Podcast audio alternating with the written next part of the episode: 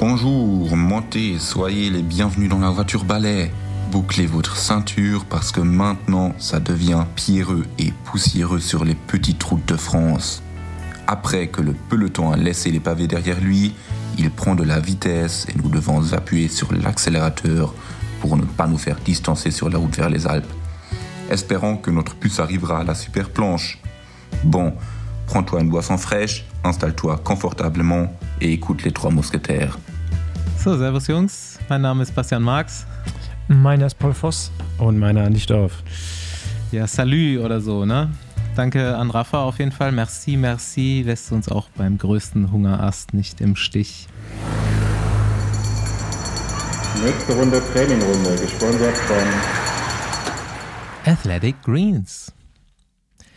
Ja gut, es ist nur so ein Pitch von mir. Ich bin mega zufrieden mit meinem grünen Smoothie am Morgen, aber ich dachte mir, dass die athletischen Peoples von AG nächstes Jahr grünen Drink auch ein bisschen nach der Grand Tour Saison ausrichten könnten. Italien so mit Basilikum, Oregano, Pizzageschmack eben. Jetzt in Frankreich so Rosmarin, Lavendel, eine Tour de France Edition, oder nicht? Der Vorschlag ist hiermit raus. Statt der French Herbs Edition bekommst du aber trotzdem die gewohnte grüne Power aus zum Beispiel Spirulina, Weizengras, Alfalfa, Acerola, Brokkoli, Papaya, Ananas, rote Beete, Karotten, Spinat, Kakaobohnen, Weintrauben, grünem Tee, Goji-Beeren, Ingwer, um nur einige zu nennen. Ich kann es einfach nur empfehlen und deine Besenwagenfahrer haben ja nun mittlerweile wirklich Erfahrung. Wecke nicht den Spruch, manchmal ist weniger mehr. Ein einziger Löffel AG1 von Athletic Greens enthält 75 Vitamine und Mineralstoffe. AG1 ist dein Tool, eine gesunde Routine zu schaffen, nicht immer dran denken zu müssen, dich umfassender zu ernähren, sondern einfach morgens wie gewohnt deinen Drink zu exen. Wenn du nicht gerade mit uns unterwegs bist, ist AG1 deine erste Mahlzeit des Tages. Morgens mit Wasser angemischt, macht der Drink satt, enthält fast keinen Zucker, dafür alles, was du an Vitaminen und Mineralstoffen über den Tag brauchen wirst und dazu noch eine gehörige Portion an Ballaststoffen. Das Ganze stärkt deine Abwehr gegen Stress aller Art mit der Stärkung der wichtigsten Gesundheitsbereiche. Geistige Fitness, Immunsystem, Darmgesundheit und Muskelerholung. Positiv wie negativ Stress, Sport oder Arbeit, Dienstreise oder Abenteuer. Du bleibst Herrin oder Herr der Lage. Und wenn du Lust bekommen hast, lass dir dein grünes Paket bequem monatlich zur Haustür liefern. Mit Besenwagen bekommst du als Hörerin oder Hörer noch ein Goodie obendrauf. Auf athleticgreens.com slash Besenwagen erhältst du kostenlos einen Jahresvorrat Vitamin D3 Öl und fünf Travel Packs zu deinem AG1 Abo dazu. Nochmal athleticgreens.com slash nochmal athleticgreens.com slash Besenwagen for the win.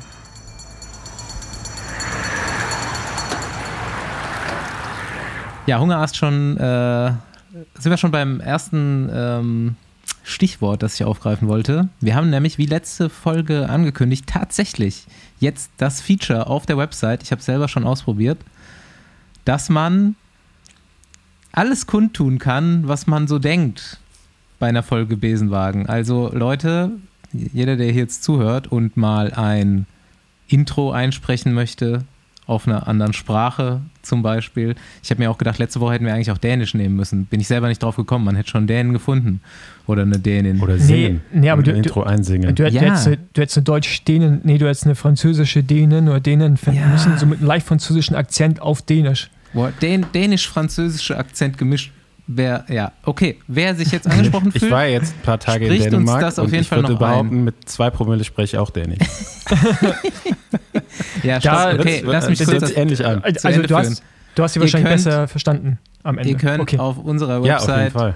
besenwagen.com jetzt mit so einem kleinen Audio-Feature entweder eure schlimmste Hungerast-Geschichte erzählen und die könnte dann hier kommen oder eben ein Intro einsprechen, dann erspart ihr mir Arbeit, was ich super finden würde oder irgendwas anderes zum Besenwagen, irgendwie Fragen, dies, das, ein Song, ein Lied über den Besenwagen. Ähm, mit der Aufnahme tretet ihr natürlich alle Rechte daran ab, so wie bei Stefan Raab früher, so der Maschendraht-Soundsong oder so, können wir dann machen, können auch äh, Millionen damit verdienen, ihr bekommt gar nichts, aber Was ich hoffe, was wir tun. ja. ähm, wir haben auch eine, die erste Einsendung haben wir hier schon ähm, fertig und äh, es hat sich jemand gemeldet über über die wir hier öfter berichten und wir machen gerne Werbung für die Twitter-Radsport-Fangemeinde. Die kommt jetzt. Please leave a message after the tone. Kennt ihr das? Ihr scrollt gerade durch das soziale Netzwerk eurer Wahl und plötzlich seht ihr diesen ominösen Post. Was? Marc Pardun wechselt zu Bora? Hä? Ralf Denk pinkelt seine Fahrer unter der Dusche an? Und was zum Teufel? Paul Voss ist ein spirituelles Medium für Peter Sagan? Dann seid ihr vielleicht schon mal Opfer eines Betrugsversuches geworden. Denn diese Täter haben es auf euren Internetführerschein abgesehen. Doch da kommen wir zu Hilfe. Die Jean-Claude Leclerc Fangemeinde, bekannt aus dem Besenwagen als Lieferant von weirden Takes und manchmal auch ziemlich ko komischen Infos, will euch helfen. Mit unserem exklusiven Internetführerscheinaufbauseminar sorgen wir dafür, dass ihr auf Twitter sicher seid. Denn hinter manchem Bohrer Hansgrohe Post mag sich auch ein Boter Hansklo verstecken. Ja, ist irgendwas Lustiges bei euch passiert? Ich habe den äh, Transfer des Jahres gemacht. Hast du Wilma unter Vertrag genommen? Nee. Ich habe Justin Wolf in die Mixed-Triathlon-Staffel vom Ironman Rot vermittelt. Ja, und, die der haben Rekords. hat alle ne? zerstört. Ja. Die haben mit der Mixed-Staffel auch die schnellsten Männerstaffeln geschlagen. Er ist die 100, knapp 180 Kilometer in 3,59 gefahren. 44,6er Schnitt mit 320 Watt im Schnitt über vier Stunden. War es Streckenrekord? Ist, muss es eigentlich sein, weil ich habe zumindest einen Artikel gelesen, da waren zwar nur die Männer drin, aber da war irgendwas von, dass der äh, Gewinner dieses Jahr auch schon relativ klaren Streckenrekord im, im Solo-Rennen quasi, im richtigen Ironman gefahren ist. Das war aber auf jeden Fall langsamer. Und Cameron Worth war da auch mit drin und, und so weiter. Wer hat denn bei den Profis gewonnen? Ein Däne, aber den Namen kannte ich nicht. Ja, ich habe es auch gesehen in der Zusammenfassung, aber ich, Patrick Lange konnt, ist, glaub ich kannte den auch nicht. Und Frodeno ist aber in Führung liegend ausgestiegen. So viel vom Triathlon-Podcast Besenwagen.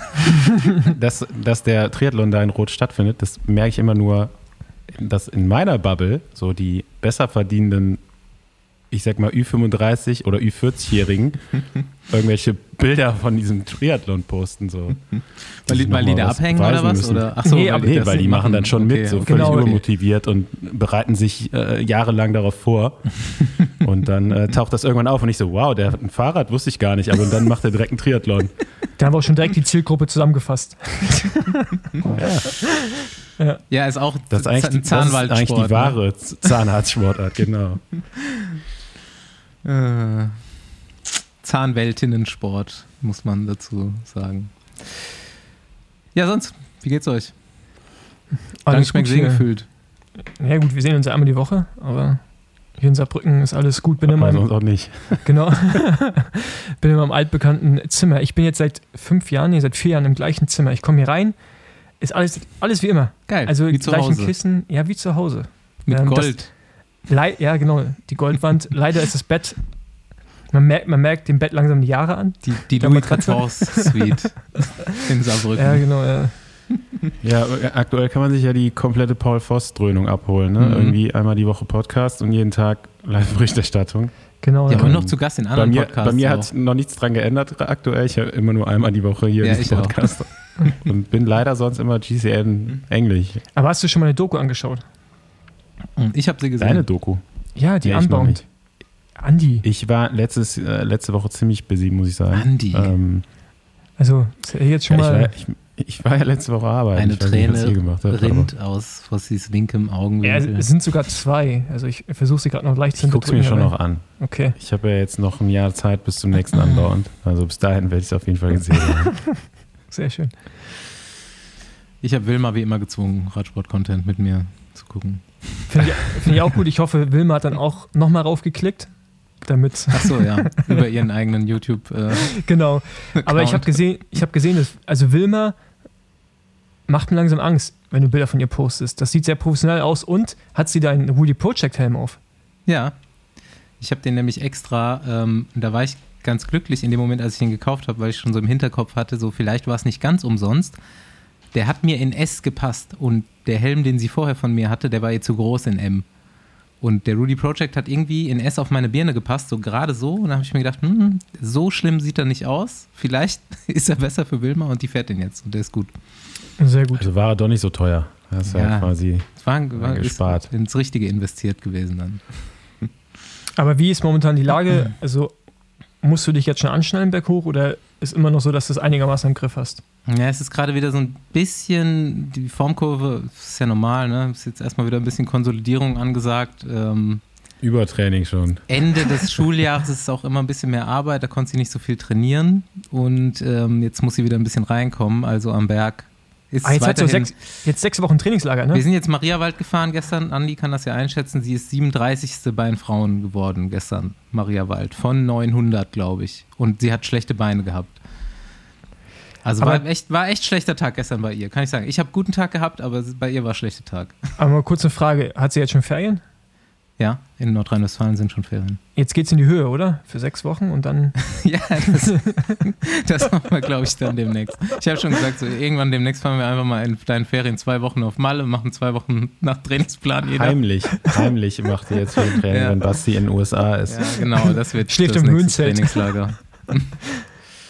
Hm. nee, berg, bergab ist noch nicht so richtig. Da ist sie, ähm, macht ihr noch zu schaffen. Hat sich letztens mal ein bisschen verbremst, so Hinterrad weggerutscht, aber nichts passiert. Jetzt wieder ein bisschen langsamer bergab. Kommt, kommt schon. Aber das ist halt auch, gehört halt auch dazu, ne? Ist ja, Ja, ja. Wenn man nicht mit als geisteskranker Teenager mit Radsport angefangen hat und ohne zu bremsen einfach in jede Kurve reingefahren ist und das erst mit über 30 anfängt, dann ist das halt irgendwie nochmal ein bisschen was anderes. Ja. Kann ich jetzt nicht aus Erfahrung sprechen, aber äh, ja.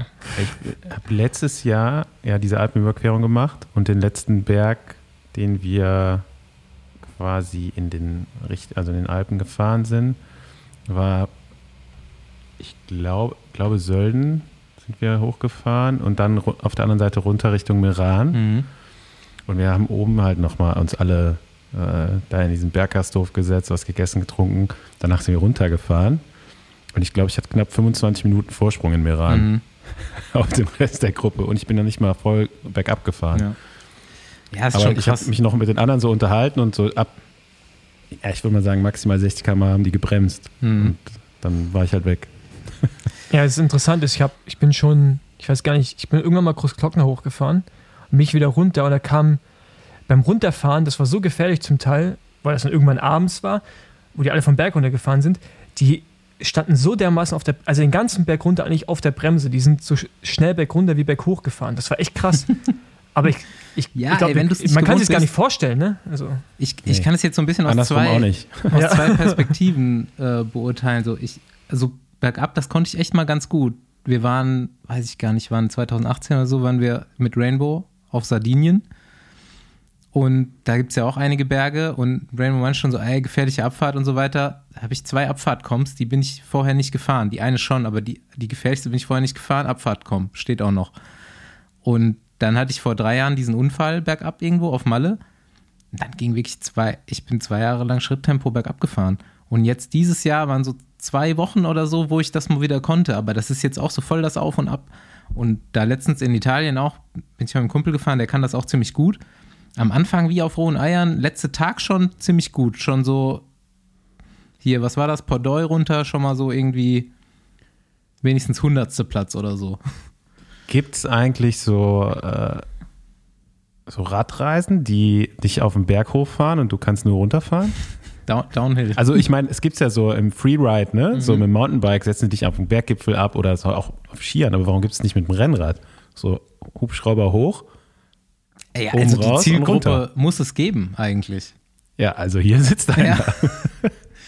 Ja. Das ist ja eigentlich immer so, so lange Abfahrt zu fahren. etwas größere, etwas schwerere Rennradfahrer, die können ja immer gut abfahren eigentlich. Weiß ich nicht, auch ja, das, ne? das Rad ist ja, glaube ich, irgendwann so. Die Radstände, Bremst halt auch nicht mehr so gut ab einer gewissen Kilo. die, die Radstände unterscheiden sich ja nicht so großartig, aber jeder Zentimeter mehr ist ja dann zumindest ein bisschen mehr Sicherheit. Und ähm, ja, kein Plan. Können, können wir ja, kommt auf die, kommt auf die äh, Startup-Liste, Andi. Wir brauchen unbedingt einen Hubschrauberpiloten. Also Ja. ob es für Fernsehübertragung bei deutschen Radrennen ist oder für, für Downhill, Downhill-Tourismus. Straßenradfahrer. Was ist eure Lieblingsabfahrt? Habt ihr eine? Äh, ja, hier von na, in der Eifel von Rund um Düren nach Rollersbruch runter. Kennst du die? Einem Dürren Du nach. fährst gleich, ich glaube, von Kleinau auf der B 399 Dann geht es irgendwann so links runter in so eine Senke, so ziemlich steil. Ich bin rund um Dürren nie gefahren. Ich kenne zwar die Gegend, aber ist ich glaube, eine ganz genau die relativ Strecke kurze bin ich noch Abfahrt, aber du kannst schon so über 100 km/h, glaube ich, Okay, fahren. okay. Ja, ich, ähm, Also so knapp 100. 90, über 90 geht auf jeden Fall. Engländer runter nach Seilauf. Aschaffenburg. Selbstverständlich. 90 Ja, geht wo da auf sollte, jeden Fall meine, auch. Wo sollte meine Lieblingsabfahrt schon sein, außer in der Eifel? Ja, ne? natürlich. Ja. Ja, komm on. Widmen wir uns mal dem allseits beliebten französischen Radsport-Volksfest, was gerade stattfindet. Man muss ja sagen, es war erstmal ein richtiges, dänisches Richtiges Volksfest. dänisches Radsport-Volksfest. Ähm, lass uns das von Erik einleiten lassen. Erik ist unterwegs, ist mittlerweile natürlich schon in Frankreich, ist aber natürlich auch durch komplett Dänemark gefahren. Ähm, über, äh, wir Erik Horst Hemke. Wer ihn nicht kennt, bitte folgt ihm, googelt ihn. Das erste Wort. Hallöchen. Ja, es, soweit würde ich sagen, äh, kann ich mich nicht beschweren. Ich hatte nicht so beschissenes Wetter in Dänemark wie Profis. Die sind ja ordentlich nass geworden auf den ersten beiden Etappen. Da hatte ich auf jeden Fall mehr Glück. Ähm, da ist auf jeden Fall schon mal alles top gelaufen. Äh, das dänische Wetter ist ja eigentlich dafür bekannt, nicht so geil zu sein. Bei mir hat es aber wirklich äh, gut geklappt. Zwischendurch ein bisschen Wind gehabt. Aber was erwartet man? Äh, mit dem Wind ging es dann allerdings auch weiter. Die, ich glaube, 900 Kilometer waren es dann runter bis nach Dunkirk. Ähm, ja, aber war nicht weiter schlimm, hat halt manchmal so ein bisschen abgefuckt. Aber ich hatte schon ab Dänemark quasi immer wieder wen dabei äh, von, von einigen von euch. Äh, danke für, dafür auf jeden Fall. Ab, ähm, ab Dänemark wurde ich dann äh, mal eingeladen, mal hier, mal da. Äh, und deshalb ging der Weg dann auch äh, durch Deutschland ganz, ganz einfach. Dann noch kurz einen Stopp gemacht bei Rose in Bocholt. Ähm, ja, das war ganz cool. In äh, Dunkirk ging es dann so halbwegs los. Ähm, die Etappen hier bis jetzt waren jetzt noch nicht wirklich krass. Äh, immer so, ich habe immer so am Tag zwei, 2000, vielleicht zweieinhalbtausend Höhenmeter. Also eigentlich alles, alles noch im humanen Bereich. Ich habe äh, noch mal einiges verändert, ein paar Sachen weggeworfen und ich brauche jetzt diese, diese dicken Wintersachen, die ich teilweise in Ungarn brauchte, die brauche ich ja jetzt alle nicht mehr. Von daher ist das Setup noch mal ein bisschen leichter geworden und das merkt man auf jeden Fall. Das, das rollt eigentlich bis jetzt ganz gut. Äh, natürlich die, die schweren, dicken Berge kommen noch. Da, da sind, glaube ich, so ein paar Hügel mit 5.000, 6.000 Höhenmetern irgendwie. Da wird es dann wieder ein paar Tra Tage drauf zugehen, aber wir sind jetzt äh, morgen, morgen ist dann der zehnte Tag und ich hoffe, es geht auf jeden Fall so weiter. Andi, du warst in Dänemark. Sah auf jeden Fall geil aus. Äh, Ich war in Kopenhagen beim, beim Start noch von der ersten Etappe auch vor Ort. Und es war schon so den, den ganzen Tag über. Ich kann, hat, mich, hat mich so ein bisschen an Kölner Straßenkarneval erinnert. Also es waren unfassbar viele Menschen unterwegs. Unfassbar besoffen. Ähm, tatsächlich auch in ja, schon eine Art Verkleidung, ne? Mit, mit ja, den ganzen Merchandise, den es da so gibt, Bergtrikot, T-Shirts etc. Ähm, super viele Leute mit T-Mobile-Trikots. Also nicht nur Deutsche, natürlich auch Dänen, äh, Dänen äh, alte Biane Ries-Trikots ausgegraben wahrscheinlich. Äh, Jan Ulrich Ultras habe ich getroffen oder gesehen zumindest. Eine, Gruppe einfach komplett mit selbstgemachten Magenta-T-Shirts im Telekom-Outfit. Ähm, ja, war schon extrem viel los. Also ich glaube, so, so krass hätte es niemand erwartet. Ne? Also gerade dann noch, was die Strecken, Strecken anging, die dann so wirklich äh, Kilometer lang, wo die Leute in Dreierreihen standen. Ne? Also Ja, also schon beeindruckend. so richtig überrascht hat mich, hat mich das aber ehrlich gesagt nicht. Weil ich fand damals auch die WM schon ziemlich krass besucht. Und Kopenhagen oder Dänemark ist das so ein krasses radfahrende Land. Ne? Also ich meine, da gibt es ja mehr Fahrräder als Einwohner, als EinwohnerInnen, von daher. Aber ja, ich fand es auch heftig. Also, was ich krass fand, war, ähm, wie sehr man einfach Vinegard gefeiert hat. Das fand ich krass. Ja, alle Dänen. Also, ja, aber, aber ich meine, das war ähm, natürlich. Ja, aber klar, der ist natürlich die GC-Hoffnung der Mhm. Dänen. Ne? für mich als Außenstehender nicht in Dänemark war, war es halt das am präsentesten und diese Durchfahrt unter dem Tunnel da oder unter dem Gebäude durch. Äh, Alter ja, Schwede. gut, das, das ist so ein bisschen viral gegangen, aber Ja. es war also bei der Präsentation oder an der Strecke, sobald ein dänischer Fahrer kam, so die wussten das ja, wer jetzt kommt, und dann gab es immer so Sprechchöre halt mit dem Fahrer, genauso wie bei Wingegaard auch. Ähm, oder wie jetzt halt Magnus Kort, ne, die ersten Etappen immer als Mhm. Solo-Spitzenreiter da lang gefahren ist und alle Leute Magnus Kurt, Magnus Kurt, ne? Also schon, schon geil.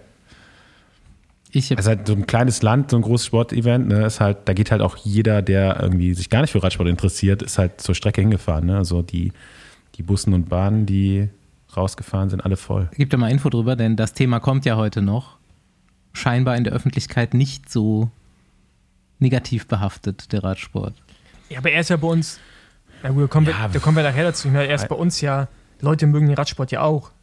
Die, die mögen halt den Rest da drumherum nicht, der da mal passiert ist, was auch Ja, verständlich aber so wird es ja nicht aussehen bei uns, ganz ehrlich. Ähm, nee, das, das, das würde ich nicht. Also so weiß ich, ich weiß es gar nicht.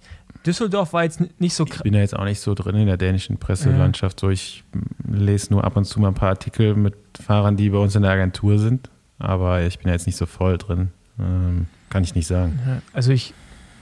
Ja, kann, kann, kann schon sein. Düssel Ich mein, Düsseldorf war jetzt nicht so krass. In Düsseldorf war es ja auch ähnlich, ne? Ja, In Düsseldorf war es nicht ganz so krass, aber es war schon viel los auch. So. Aber Düsseldorf fand Und man ich- konnte es ja sehen, es war wirklich dann bis zur deutschen Grenze extrem viel los, danach Ja. wurde es halt weniger. Aber Düsseldorf muss man auch sagen, hat man das Gefühl gehabt, und man hat es nicht gemerkt, dass man zur Tour fährt, wenn man auf dem Weg nach Düsseldorf war. Das war vielleicht in Kopenhagen auch schon anders. Also wie Städte mitgemacht haben und so. Das hatte ich jetzt Düsseldorf, ich war ja auch vor Ort. Es war jetzt nicht so heftig, wie es in Kopenhagen ausgesehen hat, obwohl ich nicht da war. Wie auch immer, ich fand es auch krass. Und ich war ja damals in Yorkshire dabei, als wir da den Tourstart hatten. Und das fand ich halt auch, also das fand ich schon das Krasseste, was ich hier erlebt habe. Das muss wohl gleich gewesen sein. Ähm, außer mit diesen Reihen und so. Das ist schon, Hm, Das haben die Briten auch gesagt, alle Ja. in den Interviews. das muss schon krass. Also natürlich, wenn du im Heimatland alle rufen deinen Namen, dann so als Däne, das ist schon, muss schon geil sein. Also ich glaube, das ist schon so ein einmaliges Erlebnis einfach. Ähm, Ich habe gelernt, wer äh, König Bluetooth ist. Wisst ihr das auch? nee. Den habe ich nämlich gesehen bei einem Etappenstart. König Bluetooth, so ein Wikinger Ja, gesehen habe ich ihn auch im Fernsehen, ja. mit einem, Aber warum ist das, warum ist das König Bluetooth? Also, das ist König Harald Blauzahn. Der hat Bluetooth erfunden. ah, ah, Das ist okay. wirklich irgendwie ein Ja, dänischer König gewesen, der irgendwie, keine Ahnung, die Skandinavier vereint hat, Dänen mit Norwegern oder so, alle so Ja. irgendwie Frieden geschlossen miteinander vereint. Hat die Und- alle vernetzt per Bluetooth. Genau, richtig. So ist dann, deswegen heißt Bluetooth Bluetooth. Und dann dachte ich nur immer so an diese Fotos von Rigo mit dem Hammer und Ja, aber dem der. Ja, Geweih auf, dachte ich auch so immer, König, ah, okay, König Bluetooth. äh, okay. Ähm, aber ja, Dänemark hat auch noch andere Dinge zu bieten. Unter anderem unglaublich aussehende äh, Zeitverhelme.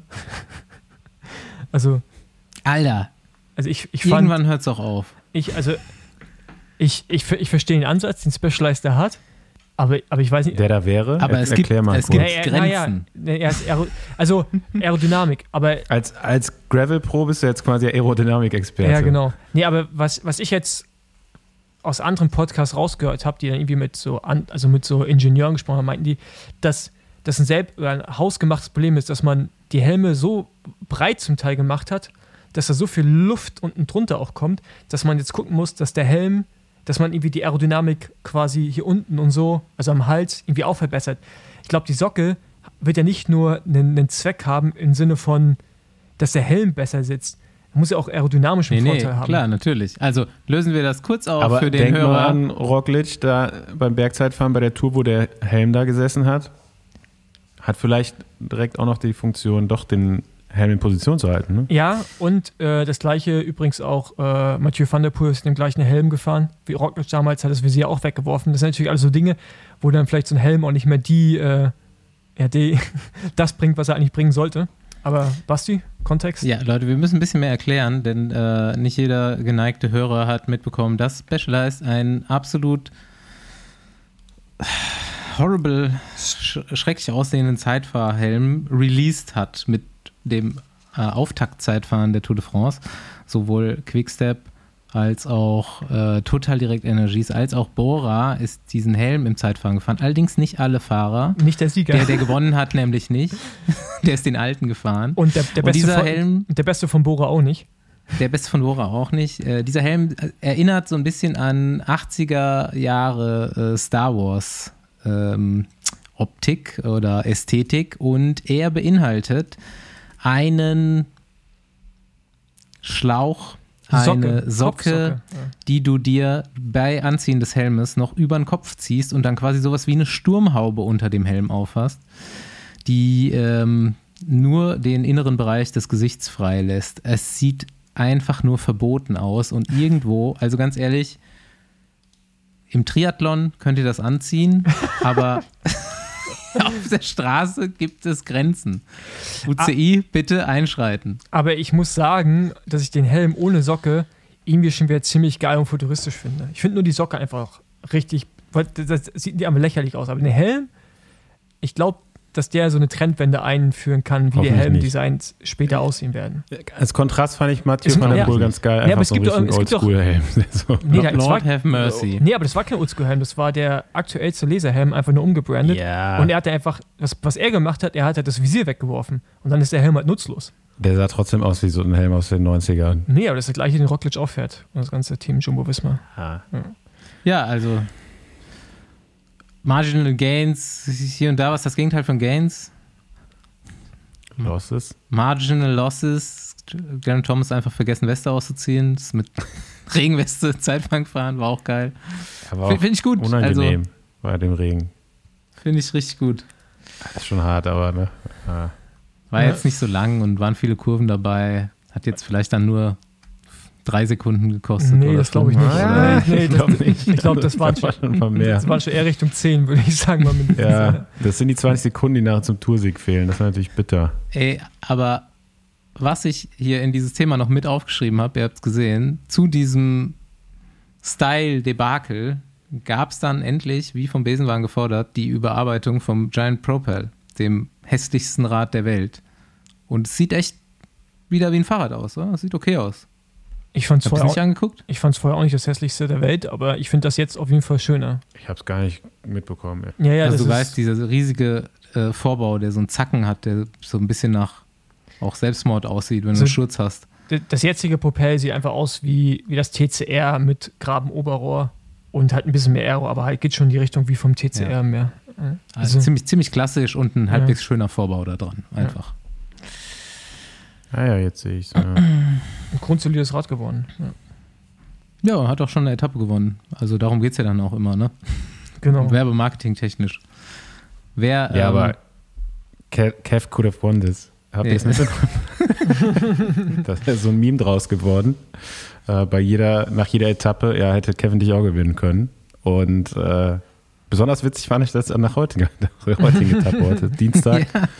Wort von Art Solo. Ja, aber hätte Kev auch machen können. da ist mir der Spruch, äh, äh, hat noch nie besser gepasst. Äh, wenn nicht mit Rap, dann mit der Pumpgun eingefallen.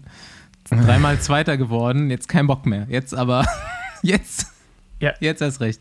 Ja, heute Dienstag, die Etappe war echt, äh, also da hat es mir mehrere Brechstangen mal ausgepackt. Also, und auch geil, Jasper Philipsen hat jetzt die äh, Krone übernommen von äh, Betjol. Mhm.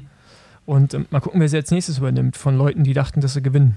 und äh, Siege, richtig Siegessalut machen, der ist in Ich sich halt. hab's Ne? Auch gar nicht verstanden am Anfang, bis ich dann die Zeitlupe vom Sprint gesehen habe und gesehen habe, von wie weit hinten der im Sprint auch kam. Ne? Der muss wahrscheinlich am Berg gerade so den Schwanz des Feldes erwischt Mhm. haben und sich dann so langsam vorgefahren haben und gar nicht Gut, gecheckt ich haben, glaub, was Die sind natürlich auch mit über 60 km/h die letzten Mhm. 10 Kilometer ins Ziel gehämmert. Also Ja. der dachte sich, da kann gar keiner mehr vorne sein. Also, Ja. Ich glaube allerdings, aber dass das ganze konnte es Team, anscheinend doch. dass das ganze Team es nicht wusste, weil sonst wäre ja auch Mathieu hinterher, hätte hinterherfahren können oder Krieger. Die sind ja beide nicht gefahren. Und ich denke mal, dass man im Team das einfach nicht wusste oder keine Funkverbindung mehr hatte. Kann halt passieren. Ja. Tja, also nach drei, nach drei äh, zweiten Plätzen kann man ja sagen, okay, war jetzt auch mal verdient. Aber ich muss sagen, ich bin ja nicht so der große Wort von Art-Fan. Ja, nee. Wen hättest du denn gerne gesehen Reicht heute? jetzt auch, ne? Reicht jetzt. Reicht jetzt an. Ja, jetzt reicht's. Ist gut jetzt. Morgen, morgen muss er äh, Helferdienste, muss er Ja. Roglic übers Pavé schieben. Also wer gewinnt, wahrscheinlich wer braucht, gewinnt er, morgen?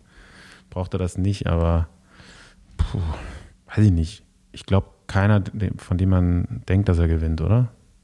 Ich meine, Track wird voll auf Etappensieg fahren. So, die anderen Teams sind vielleicht eher so darauf bedacht, die GC-Fahrer zu schützen. Könnte halt eine Gruppe auch gehen, ne? Ja. Why not, ne? Ehrlich gesagt. Habe ich auch schon dran gedacht. So. Irgendeine Gruppe geht halt früh eine größere. Ich glaube, morgen wird es halt zum ersten Mal eine Etappe geben, Der Rutsch.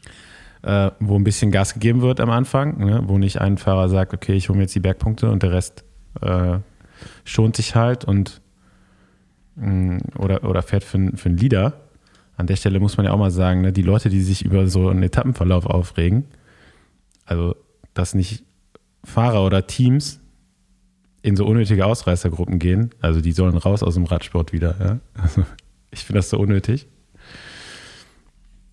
Und äh, naja, muss man mal jetzt hier gesagt haben. Mhm. ich, Habe ich sehr viele Kommentare zugelesen, was sie sich denn einbilden, B&B Hotels, dass sie da mitfahren und nicht attackieren. Also sorry, Ja. bringt halt auch einfach nichts. Und die Etappe wird nicht spannender dadurch, weil Ja, jetzt ein, genau. irgendein Team mehr da vorne mitfährt. Ja, Habe ich gar nicht mitbekommen, Ähm. diese Diskussion, aber du hast auf jeden Fall recht. die Etappe muss äh, geguckt werden. Ne? Ich meine, der Podcast kommt raus, da ist die schon vorbei, aber ich freue mich auf jeden Fall drauf. Ähm, ja, der Most Underwhelming Award der bisherigen Tour de France geht für mich auf jeden Fall an die Brücke. Hohe Erwartungen, absolut lame. Aber war auch so ein bisschen zu, zu vermuten. Das war auch eigentlich zu erwarten. Ne? Ich meine, Ja. da sind alle so Mhm. drauf eingestellt, dass es da Windkante geben könnte. So, dann ist es meistens so, dass da nichts passiert. Also Mhm. so, da bin ich schon genügend Rennen gefahren, wo man wusste, okay, wir fahren jetzt da vorne über so einen Deich. Da ist auf jeden Fall Wind und dann war da, war da jeder so äh, darauf eingestellt, dass dann letztendlich Ja. da nichts passiert ist. Ne? Also so, ich, meine, habe dann irgendwie den Eindruck, noch- es ist auch ein bisschen Hast du auch noch voll Gegenwind, das ist natürlich dann ein richtiger Fail. es ist auch ein bisschen gesitteter, ne, dieses Jahr, oder? Habt ihr auch den Eindruck? Also es Ja, ich glaube, es ja wird schon, schon- noch. Also ich glaube, oder die Straßen sind im Moment noch besser Die wird schon als, richtig fies. Ja, Ich glaube, es liegt daran, daran, dass einfach wenig Wind ist. Wenn Mhm. jetzt mehr Wind gewesen wäre heute, dann wäre halt auch Carnage. Und ich glaube, das gleiche wäre auf der zweiten Etappe dann genauso gewesen. Na gut. Ja, ist noch nicht so viel passiert. Morgen mal wieder ein spannender Tag. Wir ziehen es uns rein. Ihr hört das dann natürlich leider erst wieder nächste Woche, wo es dann eigentlich schon wieder langweilig ist, drüber zu reden, weil Tausende das schon thematisiert haben. Nächste Runde Trainingrunde, gesponsert von Enduko. Der heutige Besenwagen ist mit allen möglichen KI-Fahrassistenzsystemen ausgestattet und wird von Enduko gesteuert. Einige von euch kennen Enduko bereits. Enduko ist die App für KI-Trainingsplanung, wenn es darum geht, dich mit individuellen Trainingsplänen ganz dynamisch angepasst an deinen Alltag zu deinem Ziel zu bringen. Das Ganze funktioniert so. Die App erstellt anhand deiner Leistungsdaten, Trainingserfahrung, Gesundheit und Gewohnheit einen individuell angepassten Trainingsplan, um dich aufs nächste Level zu bringen. Durch deine Rückmeldungen und Trainingsdaten passt die KI deinen Trainingsplan an deine Bedürfnisse an und bietet dir effizientes Training. Egal, ob du bei einem Radmarathon nur finishen möchtest oder in die Top 10 fahren willst, Enduko passt dein Training an deine Ziele an. Neben vielen Statistiken und Daten bietet dir die App auch ein Ermüdungsmonitoring. Darüber hinaus basiert die Trainingsplanung auf den neuesten sportwissenschaftlichen Erkenntnissen und ist von RadsportlerInnen für RadsportlerInnen entwickelt. Die individuelle Trainingsplanung mit Enduko könnt ihr zwei Wochen kostenlos testen. Geht dafür einfach auf enduko.app slash Besenwagen und probiert's aus, damit ihr nicht im Besenwagen sitzen müsst. Und wenn ihr den Link braucht, ab in die Shownotes. Ja,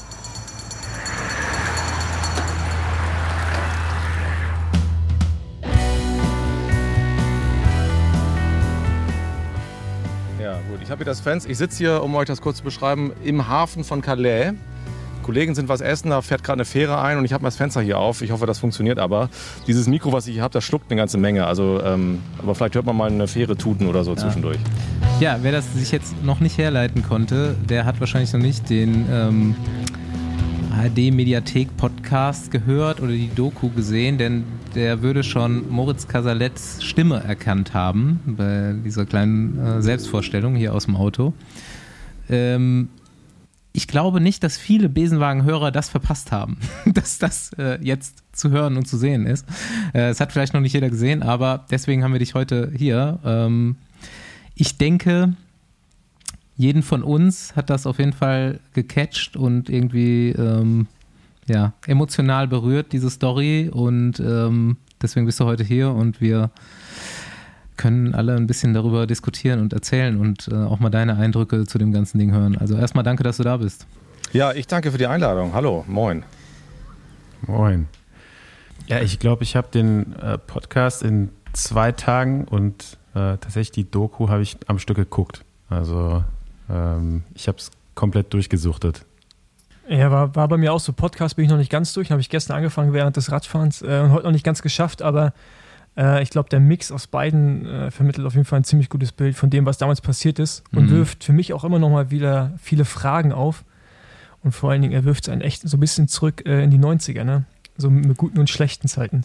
Ähm, Nochmal ganz kurz zur Vorstellung, bevor wir hier völlig eintauchen. Ich habe jetzt hier äh, gar nicht viel Information zu äh, Moritz rausgefunden, aber einfach nur so mal zur Einordnung für äh, jeden, der hier normalerweise gewohnt ist, dass Radfahrer sitzen. Äh, Moritz Casalet ist ähm, beim NDR angestellt, nehme ich mal an, und er macht dort Fußball und Radsport. Und ich bin gespannt, wie äh, gut das so miteinander auskommt. Äh, du machst, glaube ich, einen, Podcast zur, zur Bundesliga schon länger und hast dich als Radsportfan dann da auch immer weiter im Radsport hochgearbeitet und warst, glaube ich, letztes Jahr zum ersten Mal dann auch Kommentator bei der Tour. So habe ich das rausgelesen.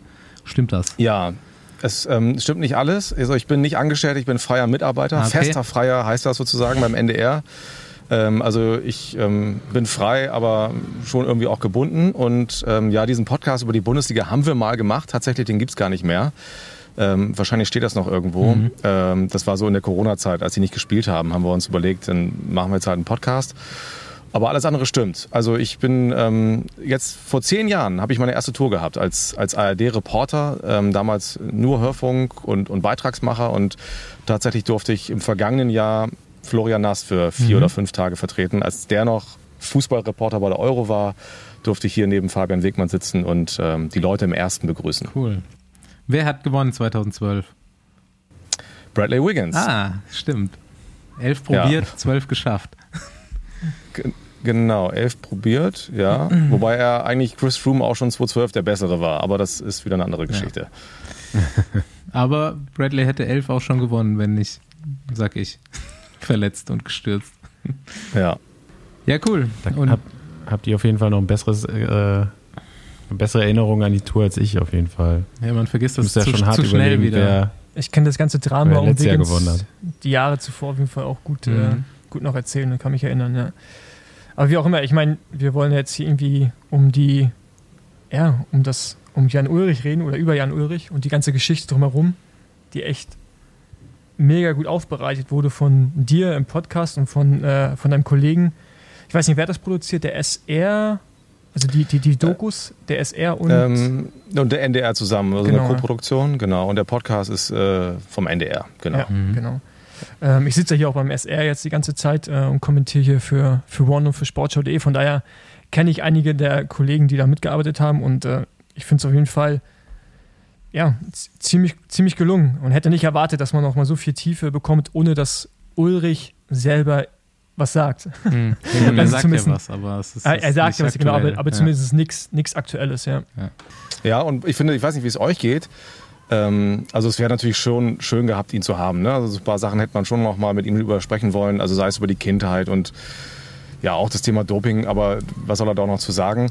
Ich finde, so am Ende vermisst man ihn auch gar nicht richtig. Also man hört Nee. und sieht ihn ja doch recht oft und ich habe jetzt hinterher, also ich bin ja nicht derjenige, der die richtige Perspektive hat. Das, das müsst ihr vielleicht oder könnt ihr vielleicht besser beurteilen. Aber ich finde, hinterher hat man jetzt nicht das Gefühl, irgendwie, da hat was gefehlt, oder?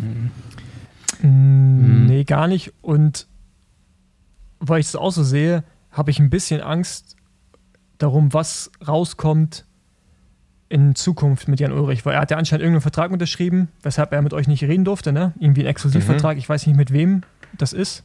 Ich weiß nicht, ob ihr es wisst. Ja, wir wissen es, aber ich weiß nicht, ob wir es sagen dürfen. Deswegen sagen es lieber, lieber nicht. Genau, und ähm, eigentlich finde ich das so, wie ihr es aufgearbeitet habt, äh, ne- den perfekten Abschluss der ganzen Sache. Und jetzt noch irgendwie dann so eine, so eine quasi Geschichte, wo Ulrich selber auch noch Sachen erzählt, weiß ich gar nicht, ob ich das hören will, ob man noch, ob man noch mehr wissen möchte Nicht? unbedingt. Ulrich bei Oprah? ja. äh, und äh, ob das nicht vielleicht so einfach ein guter Abschluss ist, wo alle mit ihren Frieden irgendwie auch haben können. Ja. Das, wär, das Ja. war jetzt so mein Fazit. Also- Also, ich will jetzt nichts vorgreifen, wir reden jetzt gleich noch darüber. Ja. Ja, aber es ist ein guter Punkt, den du sagst. ne? Man guckt beides und man hat danach, also was heißt ein gutes Gefühl, aber nicht, man hat auf jeden Fall auch kein schlechtes Gefühl. Ne? So man, es schließt schon so ganz gut oder fast nochmal alles ganz gut zusammen und ich weiß halt nicht, ob man jetzt wirklich, ob, also ich kann mir gut vorstellen, dass es anders wäre, wenn sich Jan Ulrich heute dazu zu Wort gemeldet hätte. So, ne? Hm. Ich fahre da ja auch mit dem Besenwagen, seit wir das jetzt seit vier Jahren machen, wo man auch immer mal wieder so auf den, auf die Schnapsidee kommt, dass Herrn Ulrich einladen, wo wir jetzt wissen, dass es eh nichts werden würde, wenn, weil er irgendeinen Exklusivvertrag nicht, leider doch nicht mit uns abgeschlossen hat. Ähm, aber wir sind da auch, glaube ich, kollektiv und das ist total meine Überzeugung, auch immer zu der Einschätzung gekommen, lasst, lasst uns Jan Ulrich in Ruhe lassen. Also so, wir wollen eigentlich gar nicht ihn hier irgendwie sitzen haben, befragen. Wir wüssten auch gar nicht, über was wir reden wollen. Und äh, kann ich dann genauso sagen, dass das eigentlich zu den Themen, die du da in dem Podcast bearbeitet hast, mit den Originalausschnitten, die es da von ihm gibt, eigentlich schon auch super ja, An Antworten gibt und man da eigentlich jetzt nicht, nicht mehr haben will, weil ich mir auch nicht vorstellen kann, dass er mehr sagt. Ja, vermutlich ist das sogar so, genau, dass er. Ich, ich wüsste jetzt auch nicht, also er hat den Zeitpunkt ja verpasst, ne? Irgendwie, was soll er jetzt auch noch. Es erwartet oder wartet ja auch keiner darauf, dass Jan Ulrich jetzt nochmal auspackt Mhm. und die ganze Wahrheit erzählt. Er hat halt so gut es geht alles erzählt und ich war auch überrascht, ehrlich gesagt, so in der Recherche und in dem, in dem Vertiefen im Archiv, wie viel er eigentlich auch schon, Mhm. ich sage jetzt mal in Anführungsstrichen, zugegeben hat. Ne? Mhm. Also so immer so ein bisschen durch die Blume und scheibchenweise, aber eigentlich hat er ja schon fast alles auf den Tisch gelegt. Das ist Ja. also immer nur ein bisschen versteckt, aber da war ich schon überrascht, ehrlich gesagt. War Also mir wer, gar nicht klar. Wer das ja noch erwartet, ist Reinhold Beckmann, der ja da am Ende der Doku sagt so, wenn er morgen jetzt gestehen würde, ich habe gedopt, dann vergeben wir ihm doch alle, oder? Was, das fand ich ein bisschen seltsam, ehrlich gesagt, das Statement. Und ja, das, also ich hatte das tatsächlich so ein bisschen auch im Hinterkopf, dass er auch einfach viel im in Anführungszeichen gesagt und gestanden hat. Also ich habe da den, den Rest ist seinem Charakter geschuldet, glaube ich, dass das nicht kommt, dass er sich das einfach Hm. so schon so für sich selbst zusammengebaut hat, dass das das ist, wie er das erlebt hat. Ja, was mich, also ich meine, man erfährt ja in dem, äh, in dem Podcast auch, wie du zum Radsport gekommen bist und äh, dann halt auch zu dieser Rolle, in der du jetzt gerade bist und zu der Doku. Aber wie hast du das damals so wahrgenommen? Also ich meine, du bist ja da irgendwie, du hast ja, ich glaube, einen Anschluss gefunden durch deinen Vater, ne? Der das irgendwie Mhm. verfolgt hat. Ähm, aber dann jetzt, wie bist du dazu gekommen, jetzt dann quasi diese Doku zu machen oder diese, diesen Podcast, das alles nochmal aufzurollen? War das, weil es einfach diese Idee gab von dem, von der, von der ja, visuellen Doku, dass man sagt, okay, man macht noch äh, begleitenden Podcast oder ist das unabhängig irgendwie entstanden? Ja, das ist ähm, unabhängig entstanden und ist ja auch eigentlich keine wahnsinnig originelle Idee, irgendwie das Jubiläum zum Anlass zu nehmen, äh, das Ganze nochmal aufzuarbeiten. Und ich hatte die Idee schon letztes Jahr, also vor anderthalb Jahren würde ich fast sagen, ähm, daraus einen Podcast zu machen. Ich habe vor einigen Jahren mal einen Podcast über Robert Enke gemacht. Ähm, also da so ein bisschen Erfahrung auch in, dem, in der Branche und ähm, fand das schon immer spannend, dann so Geschichten zu erzählen mit Zeitzeugen zusammen. Und so entstand eigentlich die Idee.